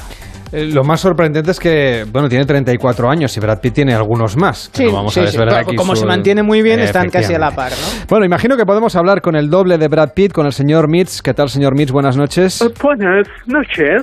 Así que es duro ser guapo. A ver, eh, no le negaré que está bien que te paguen por ir a actos. Te pagan, te invitan a copas, pero tienes que aguantar muchas bromas. Que si me he casado con la doble de Angelina Jolie, que si mi madre se lió con Brad Pitt, es un sin vivir. Tengo entendido que incluso no le funciona ni el Tinder. No, dicen que no soy el de la foto de perfil, que hay que poner una foto de uno mismo. Y claro, se piensan que en realidad soy como Shrek de feo, ¿sabe? O que uso el deepfake, ese, un filtro, un filtro pecador de la pradera. Si les hago videoconferencia, piensan que es un efecto como los del fondo de oficina o de la playa. Piensan que el fondo es real y lo que es falso es la persona, es horrible. Claro, y así no se hace match, obviamente. No, no. Además quiso registrar mi Face ID y no me deja porque dice que ya hay uno con ese perfil. Oh my goodness. Y luego pido papeles dramáticos y no me los dan porque me tienen encasillado. Que si como dejé a Jennifer Aniston, en fin. Entonces, más que actor, estoy haciendo de su doble. También estoy trabajando de doble de acción para acciones de riesgo. Ah, eso de saltar por el puente y esas cosas. No, no, otro tipo de riesgos como entrar en un bingo un domingo por la tarde. Me asaltan todas las jubiladas encima. Eso sí que es arriesgar la vida. Ir a un sitio donde hagan chocolate caliente y churros. Todos me piden porra, yo no entender. en fin. Ah, lo sé, yo sé que es una vida dura, ¿eh? Sí, sí. Incluso he visto un captcha de esos que usan para verificar si eres un humano o una máquina. Los ordenadores más seguros usan imágenes mías y de Brad y tienes que diferenciarnos. No hay inteligencia artificial que lo supere. Bueno, me voy a quebrar una versión ligera ahora de 12 monos, que se llama 12 monadas, ya me entiende. En fin, pido pares para Oxford. Pero qué manía. Los invitados de esta sección, que no, que solo pueden participar comunidades autónomas. En fin, señor Pitt, que vaya... ay, bueno, en fin, ¿cómo se llama usted? Que vaya bien, buenas noches. Buenas noches.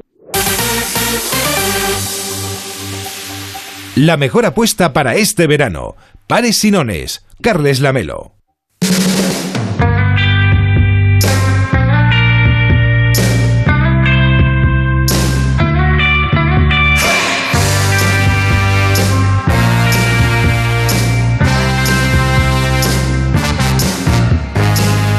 Es la primera vez que hablamos del amor romántico y de cómo la idealización de lo que deben ser las relaciones de pareja pues las convierte en un reto agotador. Esa fuente de sensaciones que nos venden en, en los libros, en la literatura romántica, en el cine, pues genera enormes dosis de frustración entre las parejas. Aunque tampoco hay que olvidar que si no cuidamos de la pareja y no le hacemos sentir especial, pues lo frecuente es que ese vínculo se vaya deshaciendo y al final se precipite la ruptura. Hoy nuestra sexóloga de guardia es Coral Herrera. ¿Qué tal, Coral? Buenas noches. Hola, buenas noches, Carlos. ¿Qué tal? A ver, entre no cuidar a la pareja y olvidar todo romanticismo e idealizar el amor, estará el punto de equilibrio que es el que yo quiero que nos cuentes tú esta noche. Pero ¿por qué es tan negativo lo de ver películas románticas? Bueno, más que verlas, que también, pero eso sería otro tema, eh, especialmente la idea de llevarlas a la realidad. Bueno, a ver, si es que lo que pasa con las películas es que son un mito, ¿verdad? Y entonces nos venden la idea de que el amor romántico es para siempre, que además es mágico y, y surge por sí solo.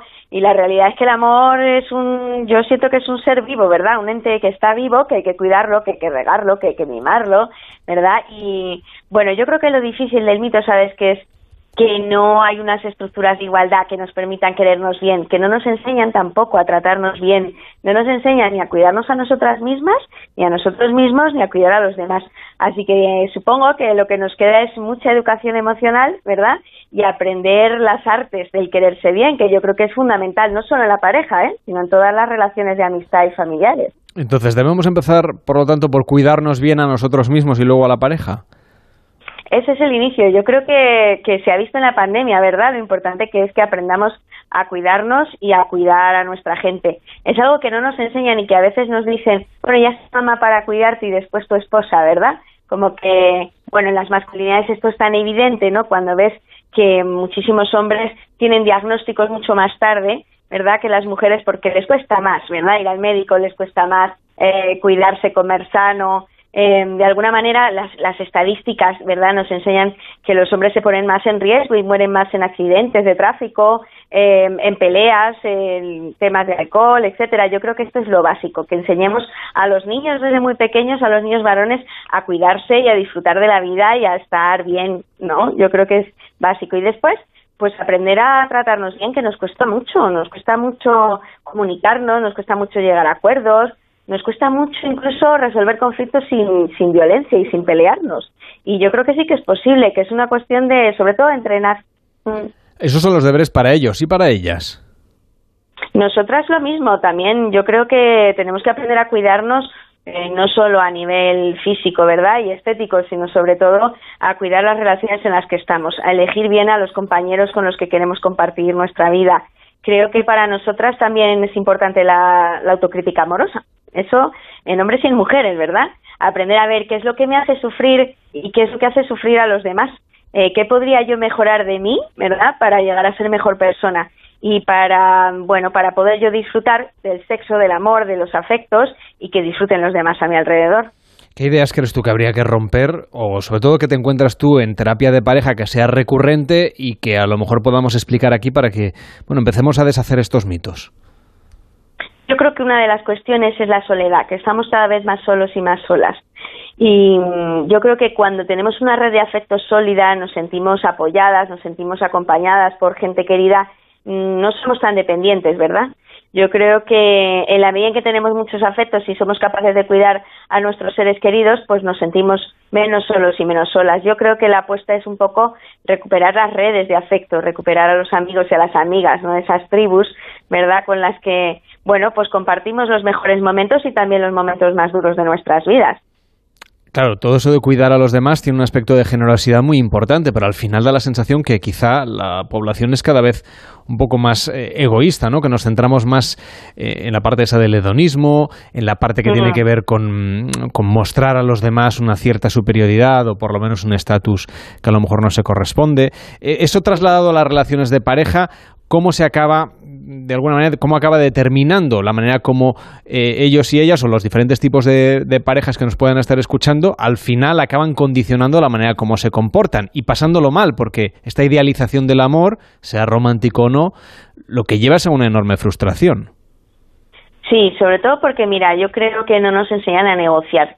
Eh, a las mujeres se nos da bastante mal negociar porque nos han enseñado, eh, bueno, pues a ser complacientes, ¿verdad? A no crear problemas, ¿no? A intentar facilitar, ¿no? A cuidar a los demás más que a nosotras mismas. Yo creo que ahora eh, es el momento un poco de que aprendamos a comunicarnos y a decir asertivamente cómo nos sentimos, ¿verdad? ¿Qué es lo que queremos? Eh, por supuesto, como dices tú, el individualismo eh, y el egoísmo hace que cada cual vaya a lo suyo, ¿no? Y yo creo que una cosa muy importante es que aprendamos a usar nuestro poder para no hacer daño a los demás con nuestro poder, ¿verdad? y también para no para no sufrir nosotras y nosotros. Yo creo que es una cuestión de bueno, pues eso, aprender a ponernos en el lugar de la otra persona, aprender a entrenar el arte de la empatía, de la escucha amorosa y de la atención también. Yo creo que es un fenómeno muy importante, ¿no? Que el amor, sobre todo, es una eh, energía que nos conecta. Eh, y hoy en día nos cuesta mucho conectar porque estamos siempre pendientes de la pantalla, de las, ¿no? del, del teléfono y nos cuesta conectar con otra persona. Yo creo que cuando conectas con alguien te sale de manera natural eh, la generosidad, ¿verdad? La empatía y sobre todo yo creo que es muy importante en pareja el compañerismo. Sí, sí, yo le he puesto mucho a la idea del amor compañero, los amores compañeros, ¿no?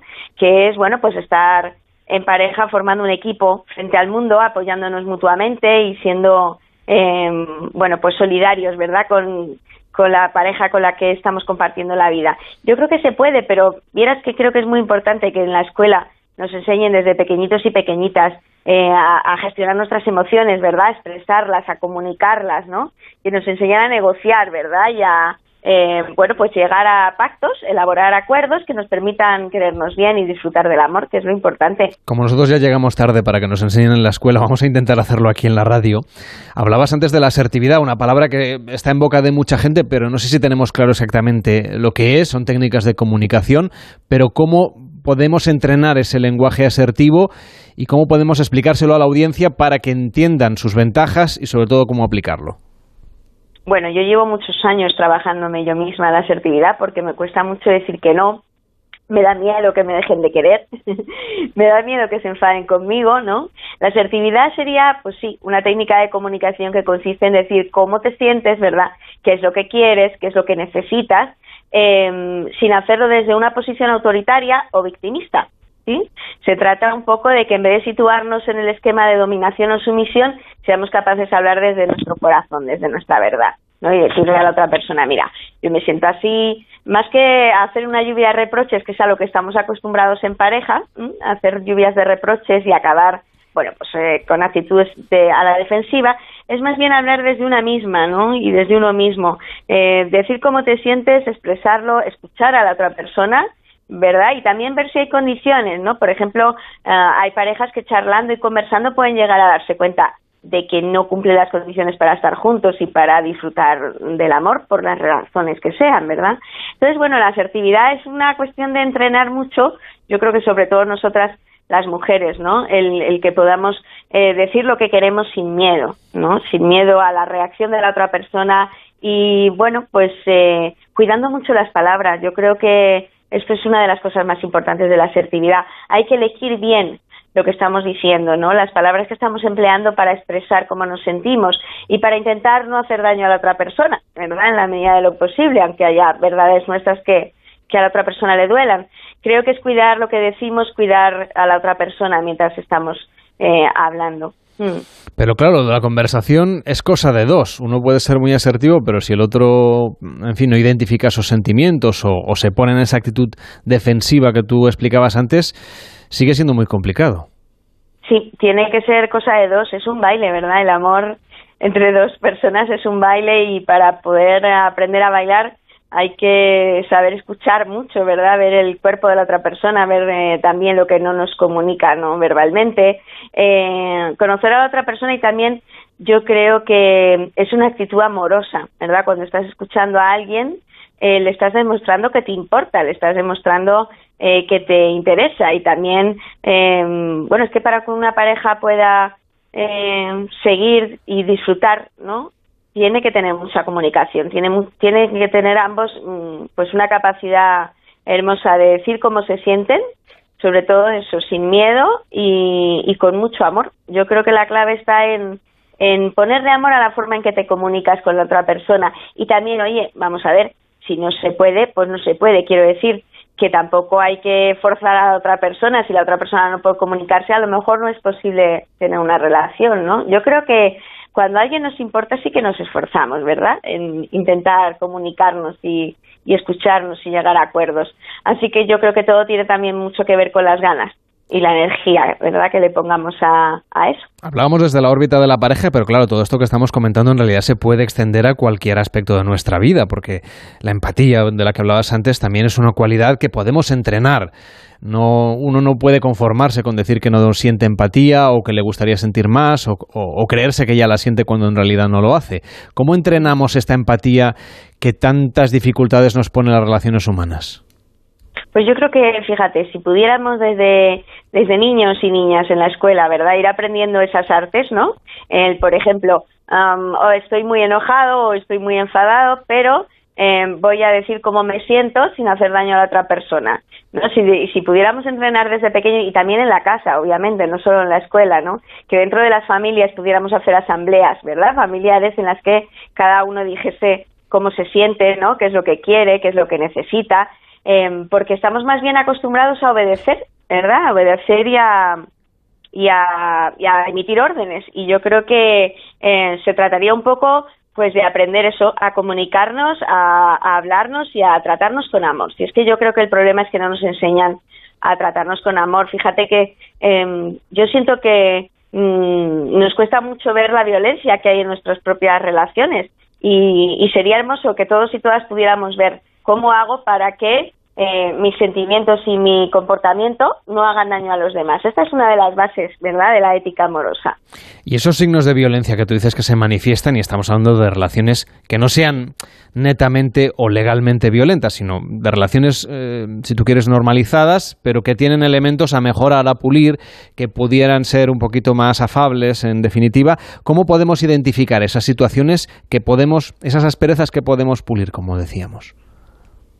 Pues, em, a ver, yo creo que para poder querernos bien tenemos que ser, em, pues como hemos dicho, ¿verdad? Muy generosos, tener muchas ganas de hablar las cosas eh, y sobre todo tenemos que detectar eh, qué es aquello que le hace sufrir a la otra persona. Em, por ejemplo, nos creemos que tenemos derecho a enfadarnos y que cuando nos enfadamos eh, tenemos derecho a insultar a la otra persona, a burlarnos de ella, a humillarla públicamente o a humillarla en la intimidad, a decirle cosas terribles, ¿no? A dar donde más duele. Esas son las dinámicas que tenemos generalmente porque no nos han enseñado, ¿verdad?, a expresar nuestro enojo, nuestra ira, nuestra rabia, nuestra frustración o nuestro sentimiento de impotencia, no nos han enseñado a, expresarla de manera que no haga daño a la otra persona, ¿no? Eh, yo, por ejemplo, cuando empecé a entrenar en este, en este, en este aspecto, pues es muy fácil, ¿verdad? Yo ahora, cuando me veo muy, muy, muy invadida por la emoción, no discuto con mi compañero. Espero a que llegue la noche, a que se calme la emoción, para poder expresarme desde otra, ¿no? Desde otra perspectiva y para poder hablar las cosas, porque al final me he dado cuenta que es mucho más importante hablar con la pareja para buscar soluciones, ¿no? Y mucho más práctico, eh, más que para, bueno, más que para vivir la pelea y el enojo, ¿no? Yo creo que es más bien el decir, oye, ¿cómo hacemos para que no vuelva a ocurrir esto? Y ponernos en modo práctico, ¿no? Es decir, eh, si hablamos no es para tirarnos mierda, sino más bien para intentar encontrar soluciones y llegar a acuerdos lo que, pasa es que puede pasar, Coral, que cuando se plantea en estos términos que tú expresas, ¿qué hacemos para que esto no vuelva a pasar? Lo que puede ocurrir es que cada uno plantee los reproches hacia el otro, porque todo el mundo tiene la sensación de que se ha llegado a una discusión por culpa de, de lo que ha hecho el otro miembro de la pareja, ¿no? Claro, por eso entonces necesitamos toneladas de humildad. ¿Verdad? Toneladas de humildad para ser capaces de reconocer qué es lo que, mm, eh, bueno, hemos hecho mal o por qué nuestra pareja se ha sentido molesta o enfadada o triste, ¿no? Eh, y si necesitamos mucha humildad para poder, pues precisamente, ponernos en el lugar de la otra persona, para poder encajar las críticas y para poder también aceptar las sugerencias de nuestra pareja, ¿no? Em, que nos dice, oye, pues a lo mejor te mejor si ta, ta, ta, ta, ta, ¿no? Yo creo que también es una cuestión eh, de trabajar mucho y de revisar las dinámicas en las que estamos que no nos hemos dado cuenta, ¿verdad? Que son las mismas dinámicas que usaban nuestros abuelos y abuelas y que a nosotros ahora ya no nos valen, ¿no? Nosotros ahora tenemos que descubrir nuevas formas de relacionarnos, nuevas formas de, de pelearnos también, nuevas formas de arreglar los problemas porque estamos en el siglo XXI, ¿no? Entonces, por ejemplo, eh, una de las peleas más frecuentes en las parejas, que es el tema de las tareas domésticas, ¿no? Eh, yo creo que se resolvería fácil si, si lográsemos entender eh, que hombres y mujeres tenemos el mismo tiempo, o sea, el mismo derecho a tener el mismo tiempo libre, ¿no?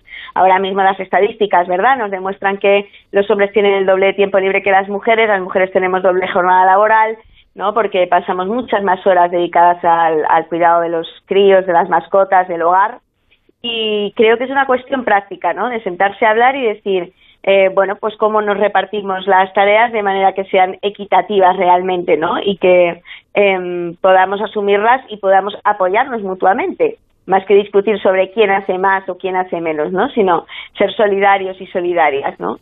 En fin, es complicado, ¿verdad? Porque eh, no nos han enseñado precisamente a, a, comunicarnos con nuestros seres queridos, ¿no? Parece que vamos a una guerra y todos queremos ganar la batalla y como dices tú, todos queremos también tener razón eh, y que nos la den, ¿no? Y que nos la reconozcan. Yo creo que en el momento en que escuchamos al compañero o a la compañera contar cómo se sienten, ¿verdad?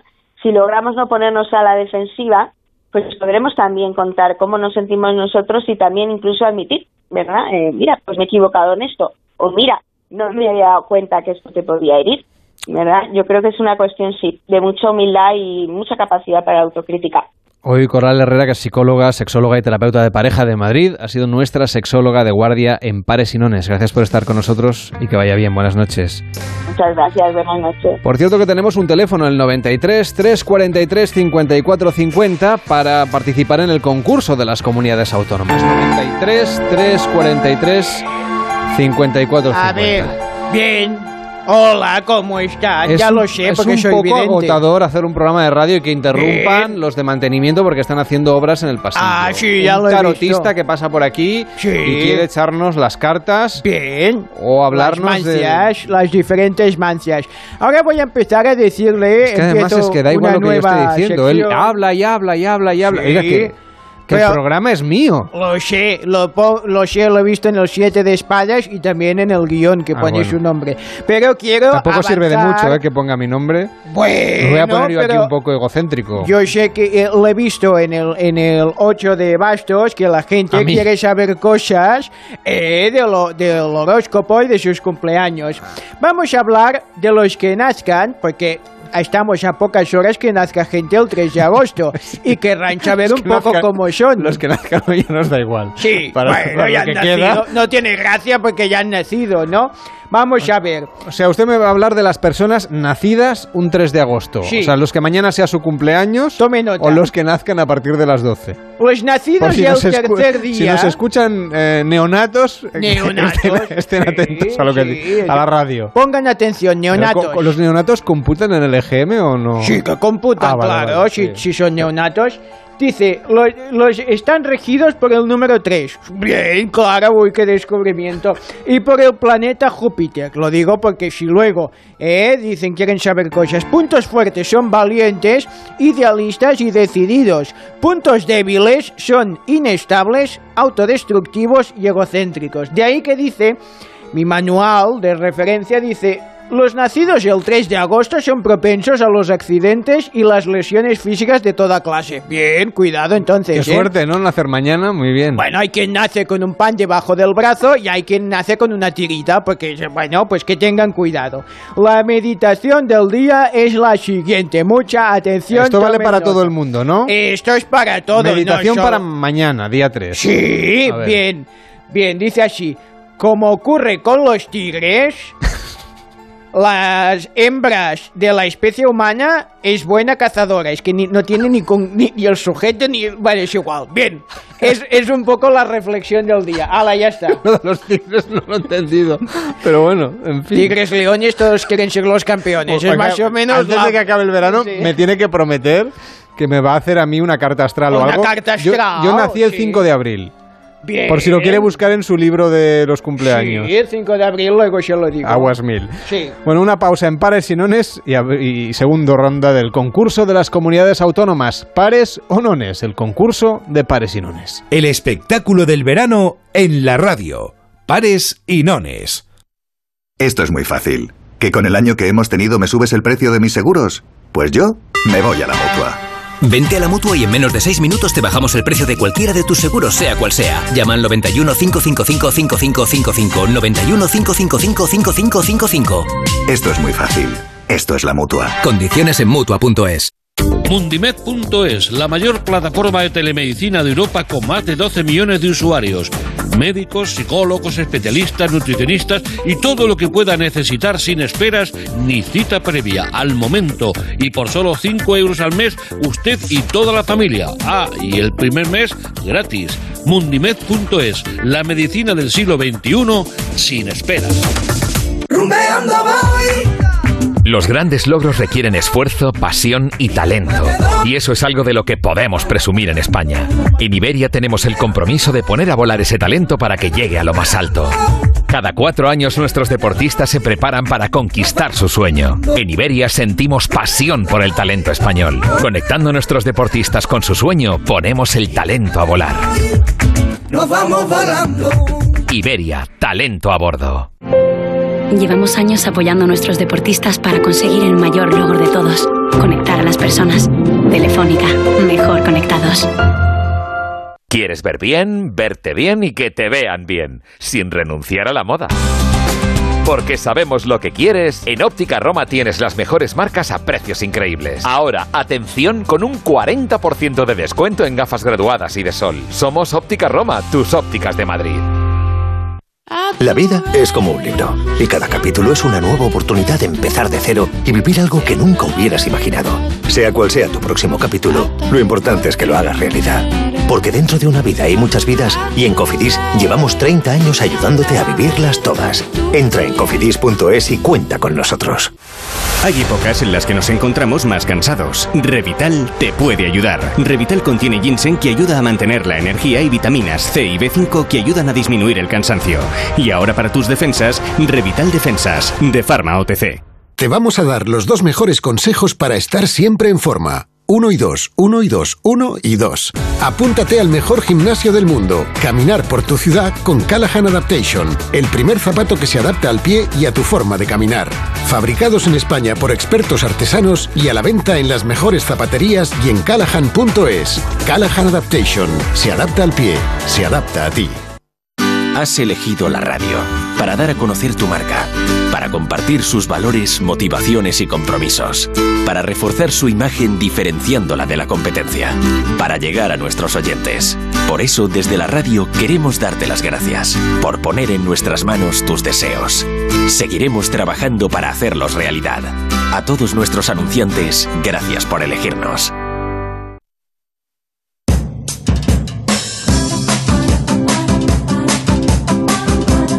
Ahora comienza, en Onda Cero, Pares o Nones. El concurso de pares y nones.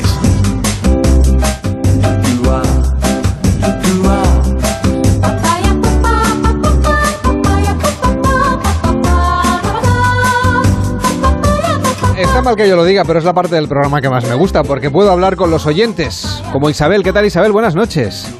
Pues muy bien. Me encanta poder hablar con vosotros. Y lo mismo nosotros contigo. Bueno, me alegra, me alegra. Si me permites la, la confianza. Por de- supuesto, vamos, la confianza toda, porque al final somos como una familia en este programa. Eso intentamos, ¿no? ¿Qué tal va a ir la noche, Isabel? Espero que bien. Esperas que bien. Bueno, pues cuéntanos, pares o nones y para qué comunidad autónoma. Por el A orden ver. que tú quieras. Para Andalucía, Cádiz.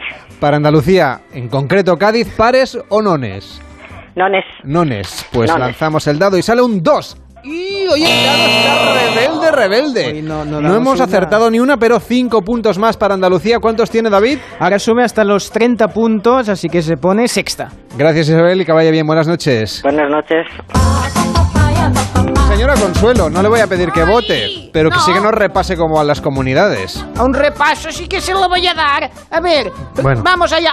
¡Atención! No que le es- pido yo tanto, eh, no le pido yo Castilla y tanto. León 85, Comunidad Valenciana 80, Galicia 50, Comunidad de Madrid 40, País Vasco 40, Murcia 20, no, Andalucía 30 que he subido, Murcia 25, Castilla-La Mancha 20, Extremadura 15, Asturias 15, Ceuta 15, Aragón 15, Navarra 5, Cataluña 5. Respire, respire, mujer, respire. que No está la cosa para acelerarse tanto. Hola Antonio, ¿qué tal? Buenas noches.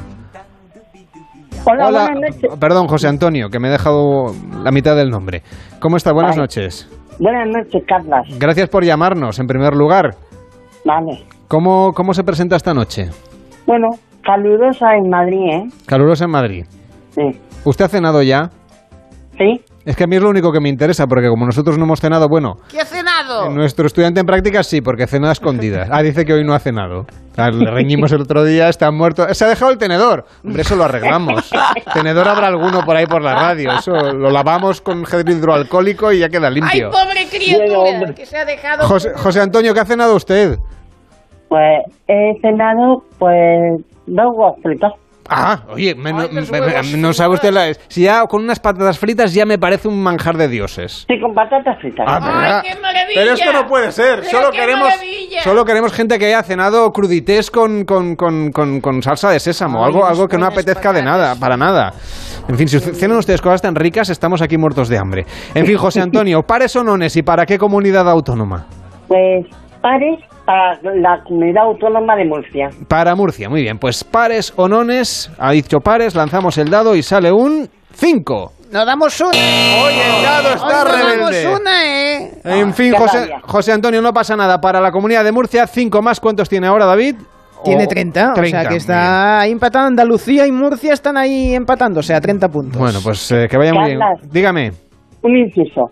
Vale. Eh, animo a los habitantes de Murcia que voten por su comunidad autónoma. Venga, pues eh, hombre, no sería la comunidad autónoma que menos llamadas ha tenido, ¿eh? Yo creo que están bastante animados. Oh, buenas noches. Venga, que vaya bien. Buenas noches, José Antonio. Gracias, adiós.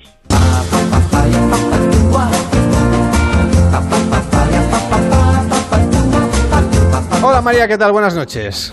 Hola, buenas noches. Ya he decidido que la temporada que viene, si es que la hay, va a ser ¿Qué cena España? esta sección, porque solo me interesa saber lo que cenan los oyentes. Bueno, y hablar con vosotros, que he dicho que es lo que más me gusta, María. Muy bien. ¿Has cenado ya? Sí, he cenado. He cenado unos pimienticos del piquillo Oh, y unos cogollos de Tudela. Madre Ay, de los Dios. cogollos. Ahora me comí un buen cogollo yo. ¿Usted, señora Consuelo? Lao, eh, de donde donde sea, ¿Usted, eh, señora Consuelo, ha cenado? No le hago ascos. No aún. No, bueno, dos veces, pero su- siempre su- ceno tres o cuatro veces. Hace usted muy bien. Sí. Y, María, ¿los pimientos del piquillo los has hecho tú? Pues los he comprado asados y luego los he terminado de hacer en la sartén con un poquito de aceite. A ver, ¿y cu- ¿cuál es la receta? Cuéntanos. Uf, uf, eh, pues es muy sencillo. Una vez que los compras asados, que lo más complicado es asarlos y pelarlos, digamos, pues luego simplemente pues abrirlos, quitarle las pepitas, cortarlos en así en tiritas y ponerlos en una sartén con un poquito de aceite. Ah, se hacen un poquito, luego un poquito de sal y ya está. Ah, ya está, pues una receta Buenísimo. sencilla. Esa me la puedo preparar yo cuando llegue a casa a las 12. Buenísimo. O sea que eso es eh, facilísimo.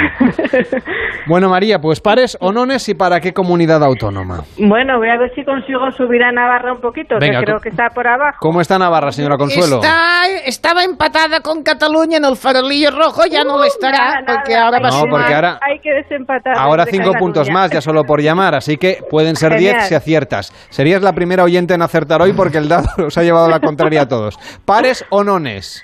Pares. Pares. Lanzo el dado y sale un... ¡Ay! Un 5. Ay, que no le da la gana de que gane nadie 10 puntos. Qué. Bueno, pero al menos ya, ya, ya está desempatado y sale de, de la zona de descenso. Sí. Bueno, no pasa nada. Muchos saludos. Me encanta el programa y me encanta Onda Cero. Gracias, María. Muy bien. Es gracias a los oyentes. Que vaya bien. Buenas noches. Igualmente, hasta luego. Hola, Teresa. ¿Qué tal? Buenas noches. Hola, buenas noches. ¿Qué tal? ¿Ya has cenado también? Eh, sí. Para que luego digan que los españoles cenamos tarde. Que están todos cenados ya a las diez y media. Y eso que es no. verano. Nosotros hemos cenado ligerito, un poquito de gazpacho. Ah, bueno, pues muy saludable. Muy saludable. La mar de, de apetitoso también. Muy, muy fresquito. Yo igual es lo que ceno hoy también, ¿eh? No se lo va a cenar todo, dice el gazpacho, el pimiento, el piquillo, todo lo que sea, las patatas fritas, los huevos fritos, ver. este se lo va a comer todo. Yo a este esta hora me lo comería todo, pero bueno, digo, vamos a ver, que se entienda bien lo que trato de Sí, decir. porque que me estoy emocionado, muerto ¿eh? de... ha- sí, señora Consuelo, ya le he visto, se le han puesto me han los puesto ojos los ojos que digo, como ay, ay, ay. platos de, de platos combinados. A ver, eh, pares o nones. Teresa. Eh, nones. ¿Para qué comunidad autónoma? Galicia. Para Galicia, pues venga, lanzamos un dado y sale un 5. Hoy el dado está de lo más rebelde hasta ahora, que por Sí, fin sí. hemos acertado. Teresa, gracias por Muy llamarnos. eh, un- Gracias un abrazo para. Galicia y boas noites. Buenas noches. Una pausa en pares y nones y hablamos de ciencia. Este verano, no te la juegues. Pares y nones. Carlas Lamelo. Llevamos años apoyando a nuestros deportistas para conseguir el mayor logro de todos, conectar a las personas. Telefónica, mejor conectados. Hay épocas en las que nos encontramos más cansados. Revital te puede ayudar. Revital contiene ginseng que ayuda a mantener la energía y vitaminas C y B5 que ayudan a disminuir el cansancio. Y ahora para tus defensas, Revital Defensas, de Pharma OTC. La radio y el podcasting conviven en el escenario del audio. El máster en radio de Onda Cero de la Universidad Nebrija te ofrece un doble título. ¿Cómo se debe preparar una entrevista? ¿Cómo crear nuevos formatos? ¿Qué tiene la radio para que después de 100 años siga siendo un referente de la actualidad? Máster en radio de Onda Cero y experto universitario en podcasting, con prácticas aseguradas. Inscríbete en nebrija.com. Universidad Nebrija. Imparables. Solucionesconhipoteca.com. Préstamos desde 10.000 hasta 3 millones de euros. ¿Necesita liquidez? ¿Necesita dinero hasta la venta de su casa? ¿Necesita un préstamo para cancelar deudas o un embargo? Solucionesconhipoteca.com. 91 639 9407. Préstamos desde 10.000 hasta 3 millones de euros. Solucionesconhipoteca.com. Grupos Eneas.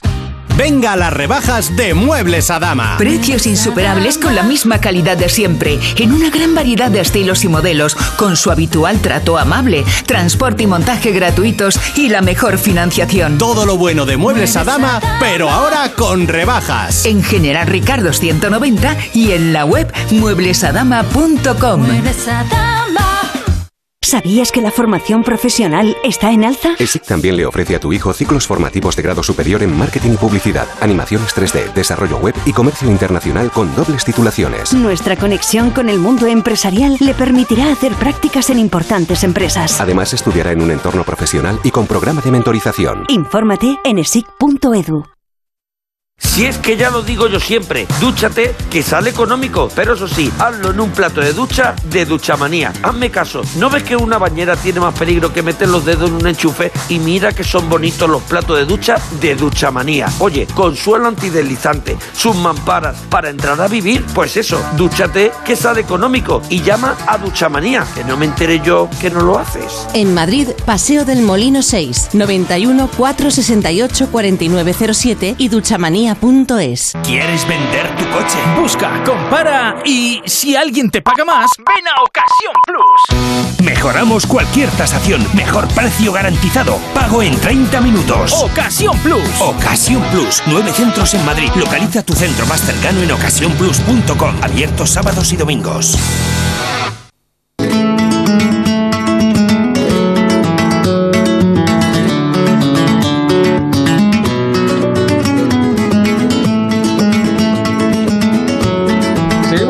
Los científicos españoles que traspasan fronteras y que tienen un trabajo de investigación tan relevante y tan importante que llega a otros muchos países, cambiando muchas veces también la vida de las personas. Pera Moragas, ¿qué tal? Muy buenas noches, buena nit. Hola, buenas noches, buena nit. Doctor en Ingeniería Biomédica, inventor y profesor de la Universidad Politécnica de Cataluña, es investigador del Centro de Investigación en Seguridad y Tecnología Agroalimentaria Cresca de la Politécnica de Cataluña, como decíamos, e inventor, entre otras muchas cosas, de un dispositivo llamado Wellis que se utiliza para desinfectar el aire, algo muy relevante que se ha utilizado en la lucha contra el coronavirus en varios países, incluido Wuhan, el epicentro inicial de la pandemia, ¿verdad? Exacto, sí, desde el primer momento, eh, para allí fueron 184 dispositivos para ayudar a los médicos, eh, en- en, digamos, en primera línea para poder pa- a, a paliar un poco la, la- la oleada, ¿no? ¿Y cómo funciona un dispositivo como este? ¿Exactamente qué función cumple? Pues la función que cumple es que es curioso porque la función que cumple es como si abriéramos las ventanas al bosque. Es decir, imita la naturaleza. Lo que hace es generar la misma, la misma oxidación que hace la naturaleza con los radicales hidroxilos y entonces pues lo que pretende es tener una ventana a, a, digamos al bosque donde nos va a hacer una oxidación y una desinfección no solo del aire sino también de las superficies. Entonces, digamos que es como un purificador de aire, pero mucho más eficaz, aunque Eso usa es. otra tecnología. Eh, Exacto, pero la tecnología que utiliza es que imita la naturaleza. Utilizamos, al igual que la naturaleza nos provee de, del, agua oxigenada que genera, el, digamos, la luz ultravioleta con las nubes, eh, pues eh, nosotros también utilizamos un cartucho de agua oxigenada que lleva el dispositivo y también utilizamos una pequeña proporción de, de lo que sería oxígeno enriquecido, pero muy pequeña proporción de lo que sería llamado ozono, ¿no? El ozono que también mucha gente lo está utilizando para otras cosas, ¿no? Pero aquí es una, una pequeña porción de, de ozono con lo que sería el agua oxigenada y entonces nos genera exactamente la misma cantidad de radicales hidroxilos que genera la naturaleza. Disculpe la pregunta de alguien que no es científico, ¿eh? pero ¿este agua oxigenada es la que tenemos en el botiquín de casa? No, es un poco, un poco más pura. La- el, agua- el- el dispositivo utiliza un cartucho de agua oxigenada un poco más pura que la que tenemos en casa. Y entonces, ¿cómo, eh, exactamente cómo nos tenemos que imaginar este aparato? Porque los purificadores de aire seguramente ya los hemos visto, están presentes en los centros comerciales, ya lo estaban antes de la pandemia y se, se venden ahora como churros, pero, pero exactamente es un aparato muy grande, es una tecnología que se instala en los conductos. ¿Cómo debemos imaginarnos esta tecnología que, que ha sido realizada o, digamos, diseñada, inventada aquí y que se está exportando a otros países? Bien, bueno, nos podemos imaginar el dispositivo pues como si fuera una especie de, no sé, como si fuera una especie de mochila, ¿no? Tampoco, no, no, es grande, ¿eh? En absoluto, lo único que hace es, ya digo, mm, eh, genera esta, esta, este radical hidroxilo que hace una cadena, como lo hace también la naturaleza, una, una reacción en cadena de lo que serían los radicales hidroxilos, eh, funciona, ya digo, es, pequeñito, es un dispositivo que es de sobremesa, puede ser de sobremesa, lo que sí que tiene es que tiene un gran alcance. No deja de, diferenciarse mucho en los, en los convencionales. Lo único que este no lleva filtros y, y, es tan eficaz como los de los filtros, porque los de los filtros, como su nombre indica, filtran, pero no desinfectan. Este aparato, digamos, eh, lo que hace es, eh, bueno, este dispositivo, esta tecnología, lo que hace es acabar con el 99% de virus y bacterias. Siendo tan eficaz, ¿por qué no lo estamos utilizando no solamente en la lucha contra el coronavirus, sino en general en otras situaciones? Porque nadie quiere tener cerca virus y bacterias, sobre todo las bacterias negativas, claro. Ya, bueno, es curioso por, también porque resulta que, mira, yo hace unos 18 años que que formo parte de lo que es eh, el comité organizador del único congreso que hay de legionela y calidad ambiental en Europa. Y aquí, desde hace muchísimos años, cuando hablabas de, higienizar el aire y de desinfectar el aire y las superficies, la gente en el primer mundo pues nos mirábamos, nos miraban con cara como de extraña, ¿no? Simplemente la gente se, se acuerda de, de, la legionela cuando hay algún brote, ¿eh? pero luego ya se olvidan y, en este caso, pues en el primer mundo, pues mm, sí que es curioso de, que la gente ahora, con el, brote del coronavirus, hay que decir que este dispositivo ya estaba en el mercado antes del, brote de coronavirus en Corea. ¿Vale? Hace tres años y medio más o menos que se empezó a comercializar en Corea. Y aquí, justo en enero del 2020, fue cuando se empezaba a introducir el, dispositivo cuando eh, nos encontramos de, golpe con la, con la pandemia.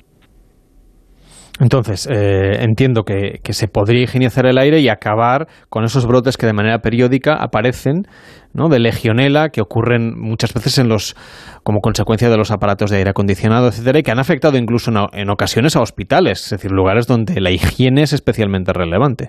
Exactamente. Eh, digamos que, y, si no se ha utilizado más, bueno, aquí ya digo, hace un año y poco que se, se empezó a introducir el dispositivo eh, sí que es cierto que en Europa la normativa y todos los estándares son, son muy lentos ¿eh? y, lo que pasa es que eh, pues la gente por desconocimiento pues no, se no, lo han comprado. De todas maneras, tengo que decir que aquí en España se ha vendido, bueno, está en, un montón de sitios, ¿no?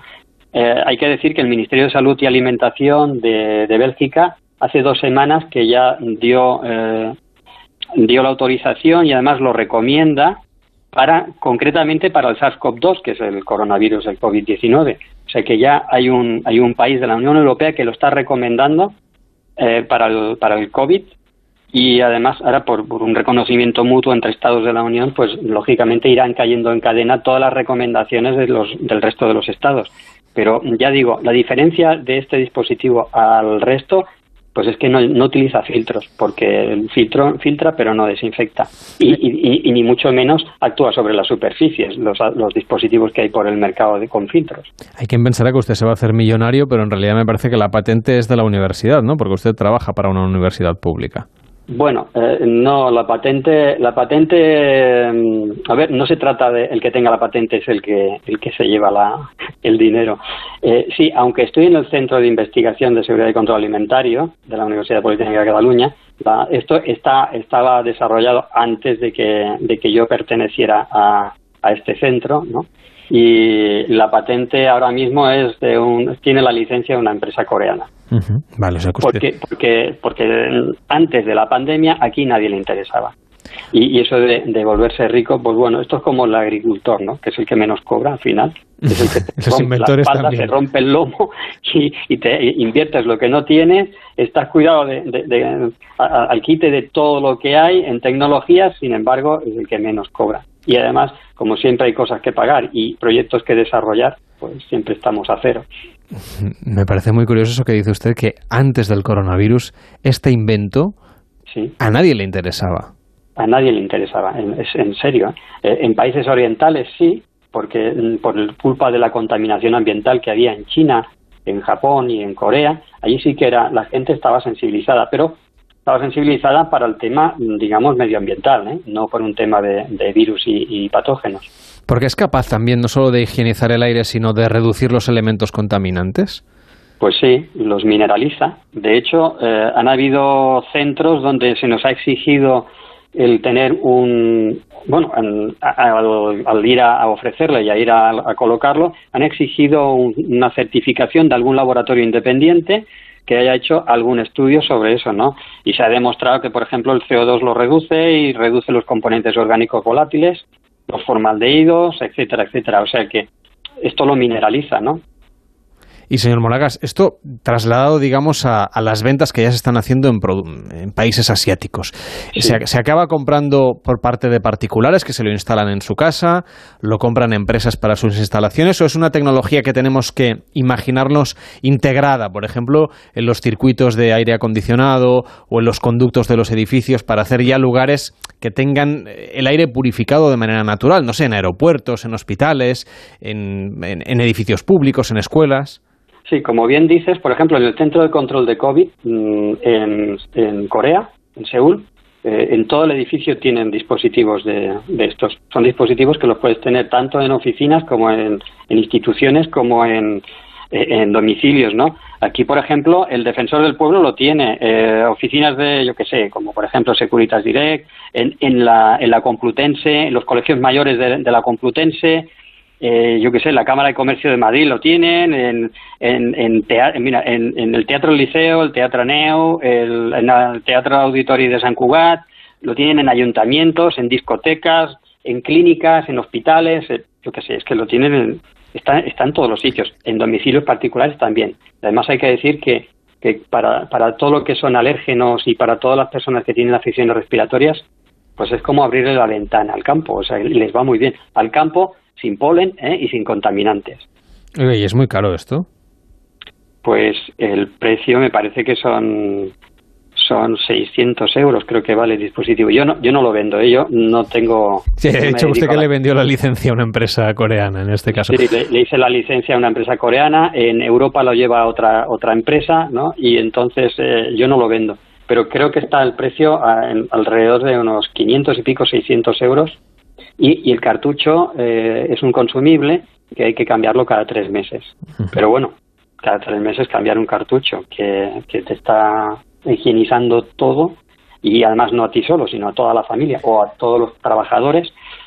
Hay, hay una cosa muy curiosa. Hay una empresa, la, la empresa que suministra el 70% de la heparina del mundo, una empresa que se llama Bioibérica, que eh, instaló los dispositivos, pues esa empresa no podía parar, porque la heparina es uno de los medicamentos, de los tres medicamentos por excelencia durante la pandemia, porque todo el mundo necesita heparina. Un, un anticoagulante, creo, ¿no? Exacto, sí. Y, bueno, esta, esta empresa vinieron a vernos y, y, al final colocaron unos cuantos dispositivos. Han hecho unos estudios muy, muy completos de lo que eran las personas que venían con positivos y los que y, de los, los contactos los contactos estrechos no y han hecho un, estudio observacional que el departamento de prevención de riesgos laborales de allí dentro de poco lo harán público no que la verdad es que es espectacular. Allí donde había el dispositivo nadie se contagiaba aunque viniera un positivo y allí donde no habían los, los dispositivos pues eh, contagiaban a, a, mucha gente de, lo que era la zona o lo que era el área de trabajo con la consecuente, bueno, pues que tenían que hacer la cuarentena y todo eso, y esa empresa no podía parar.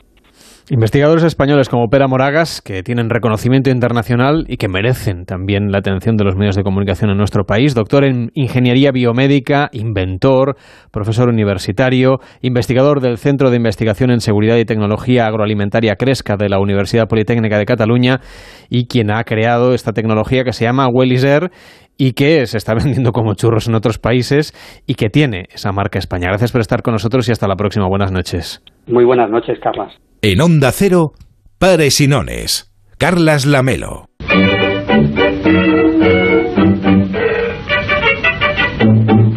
Si hay otro momento esperado en Pares y Nones es cuando llega la señora Consuelo. Ay, que, sí. bueno, hoy no llega porque ha estado con No, nosotros todo el programa. ¿eh? Como ha cenado temprano hoy, pues aquí está. ¿Qué me decías que El- me ibas el- a comer? No, usted Ah. el primer día me nos trajo aquí unos tuppers con unas empanadillas, unas croquetas. Oh, pero es que estoy muy Era una ansiosa. bonita costumbre que ha perdido usted enseguida.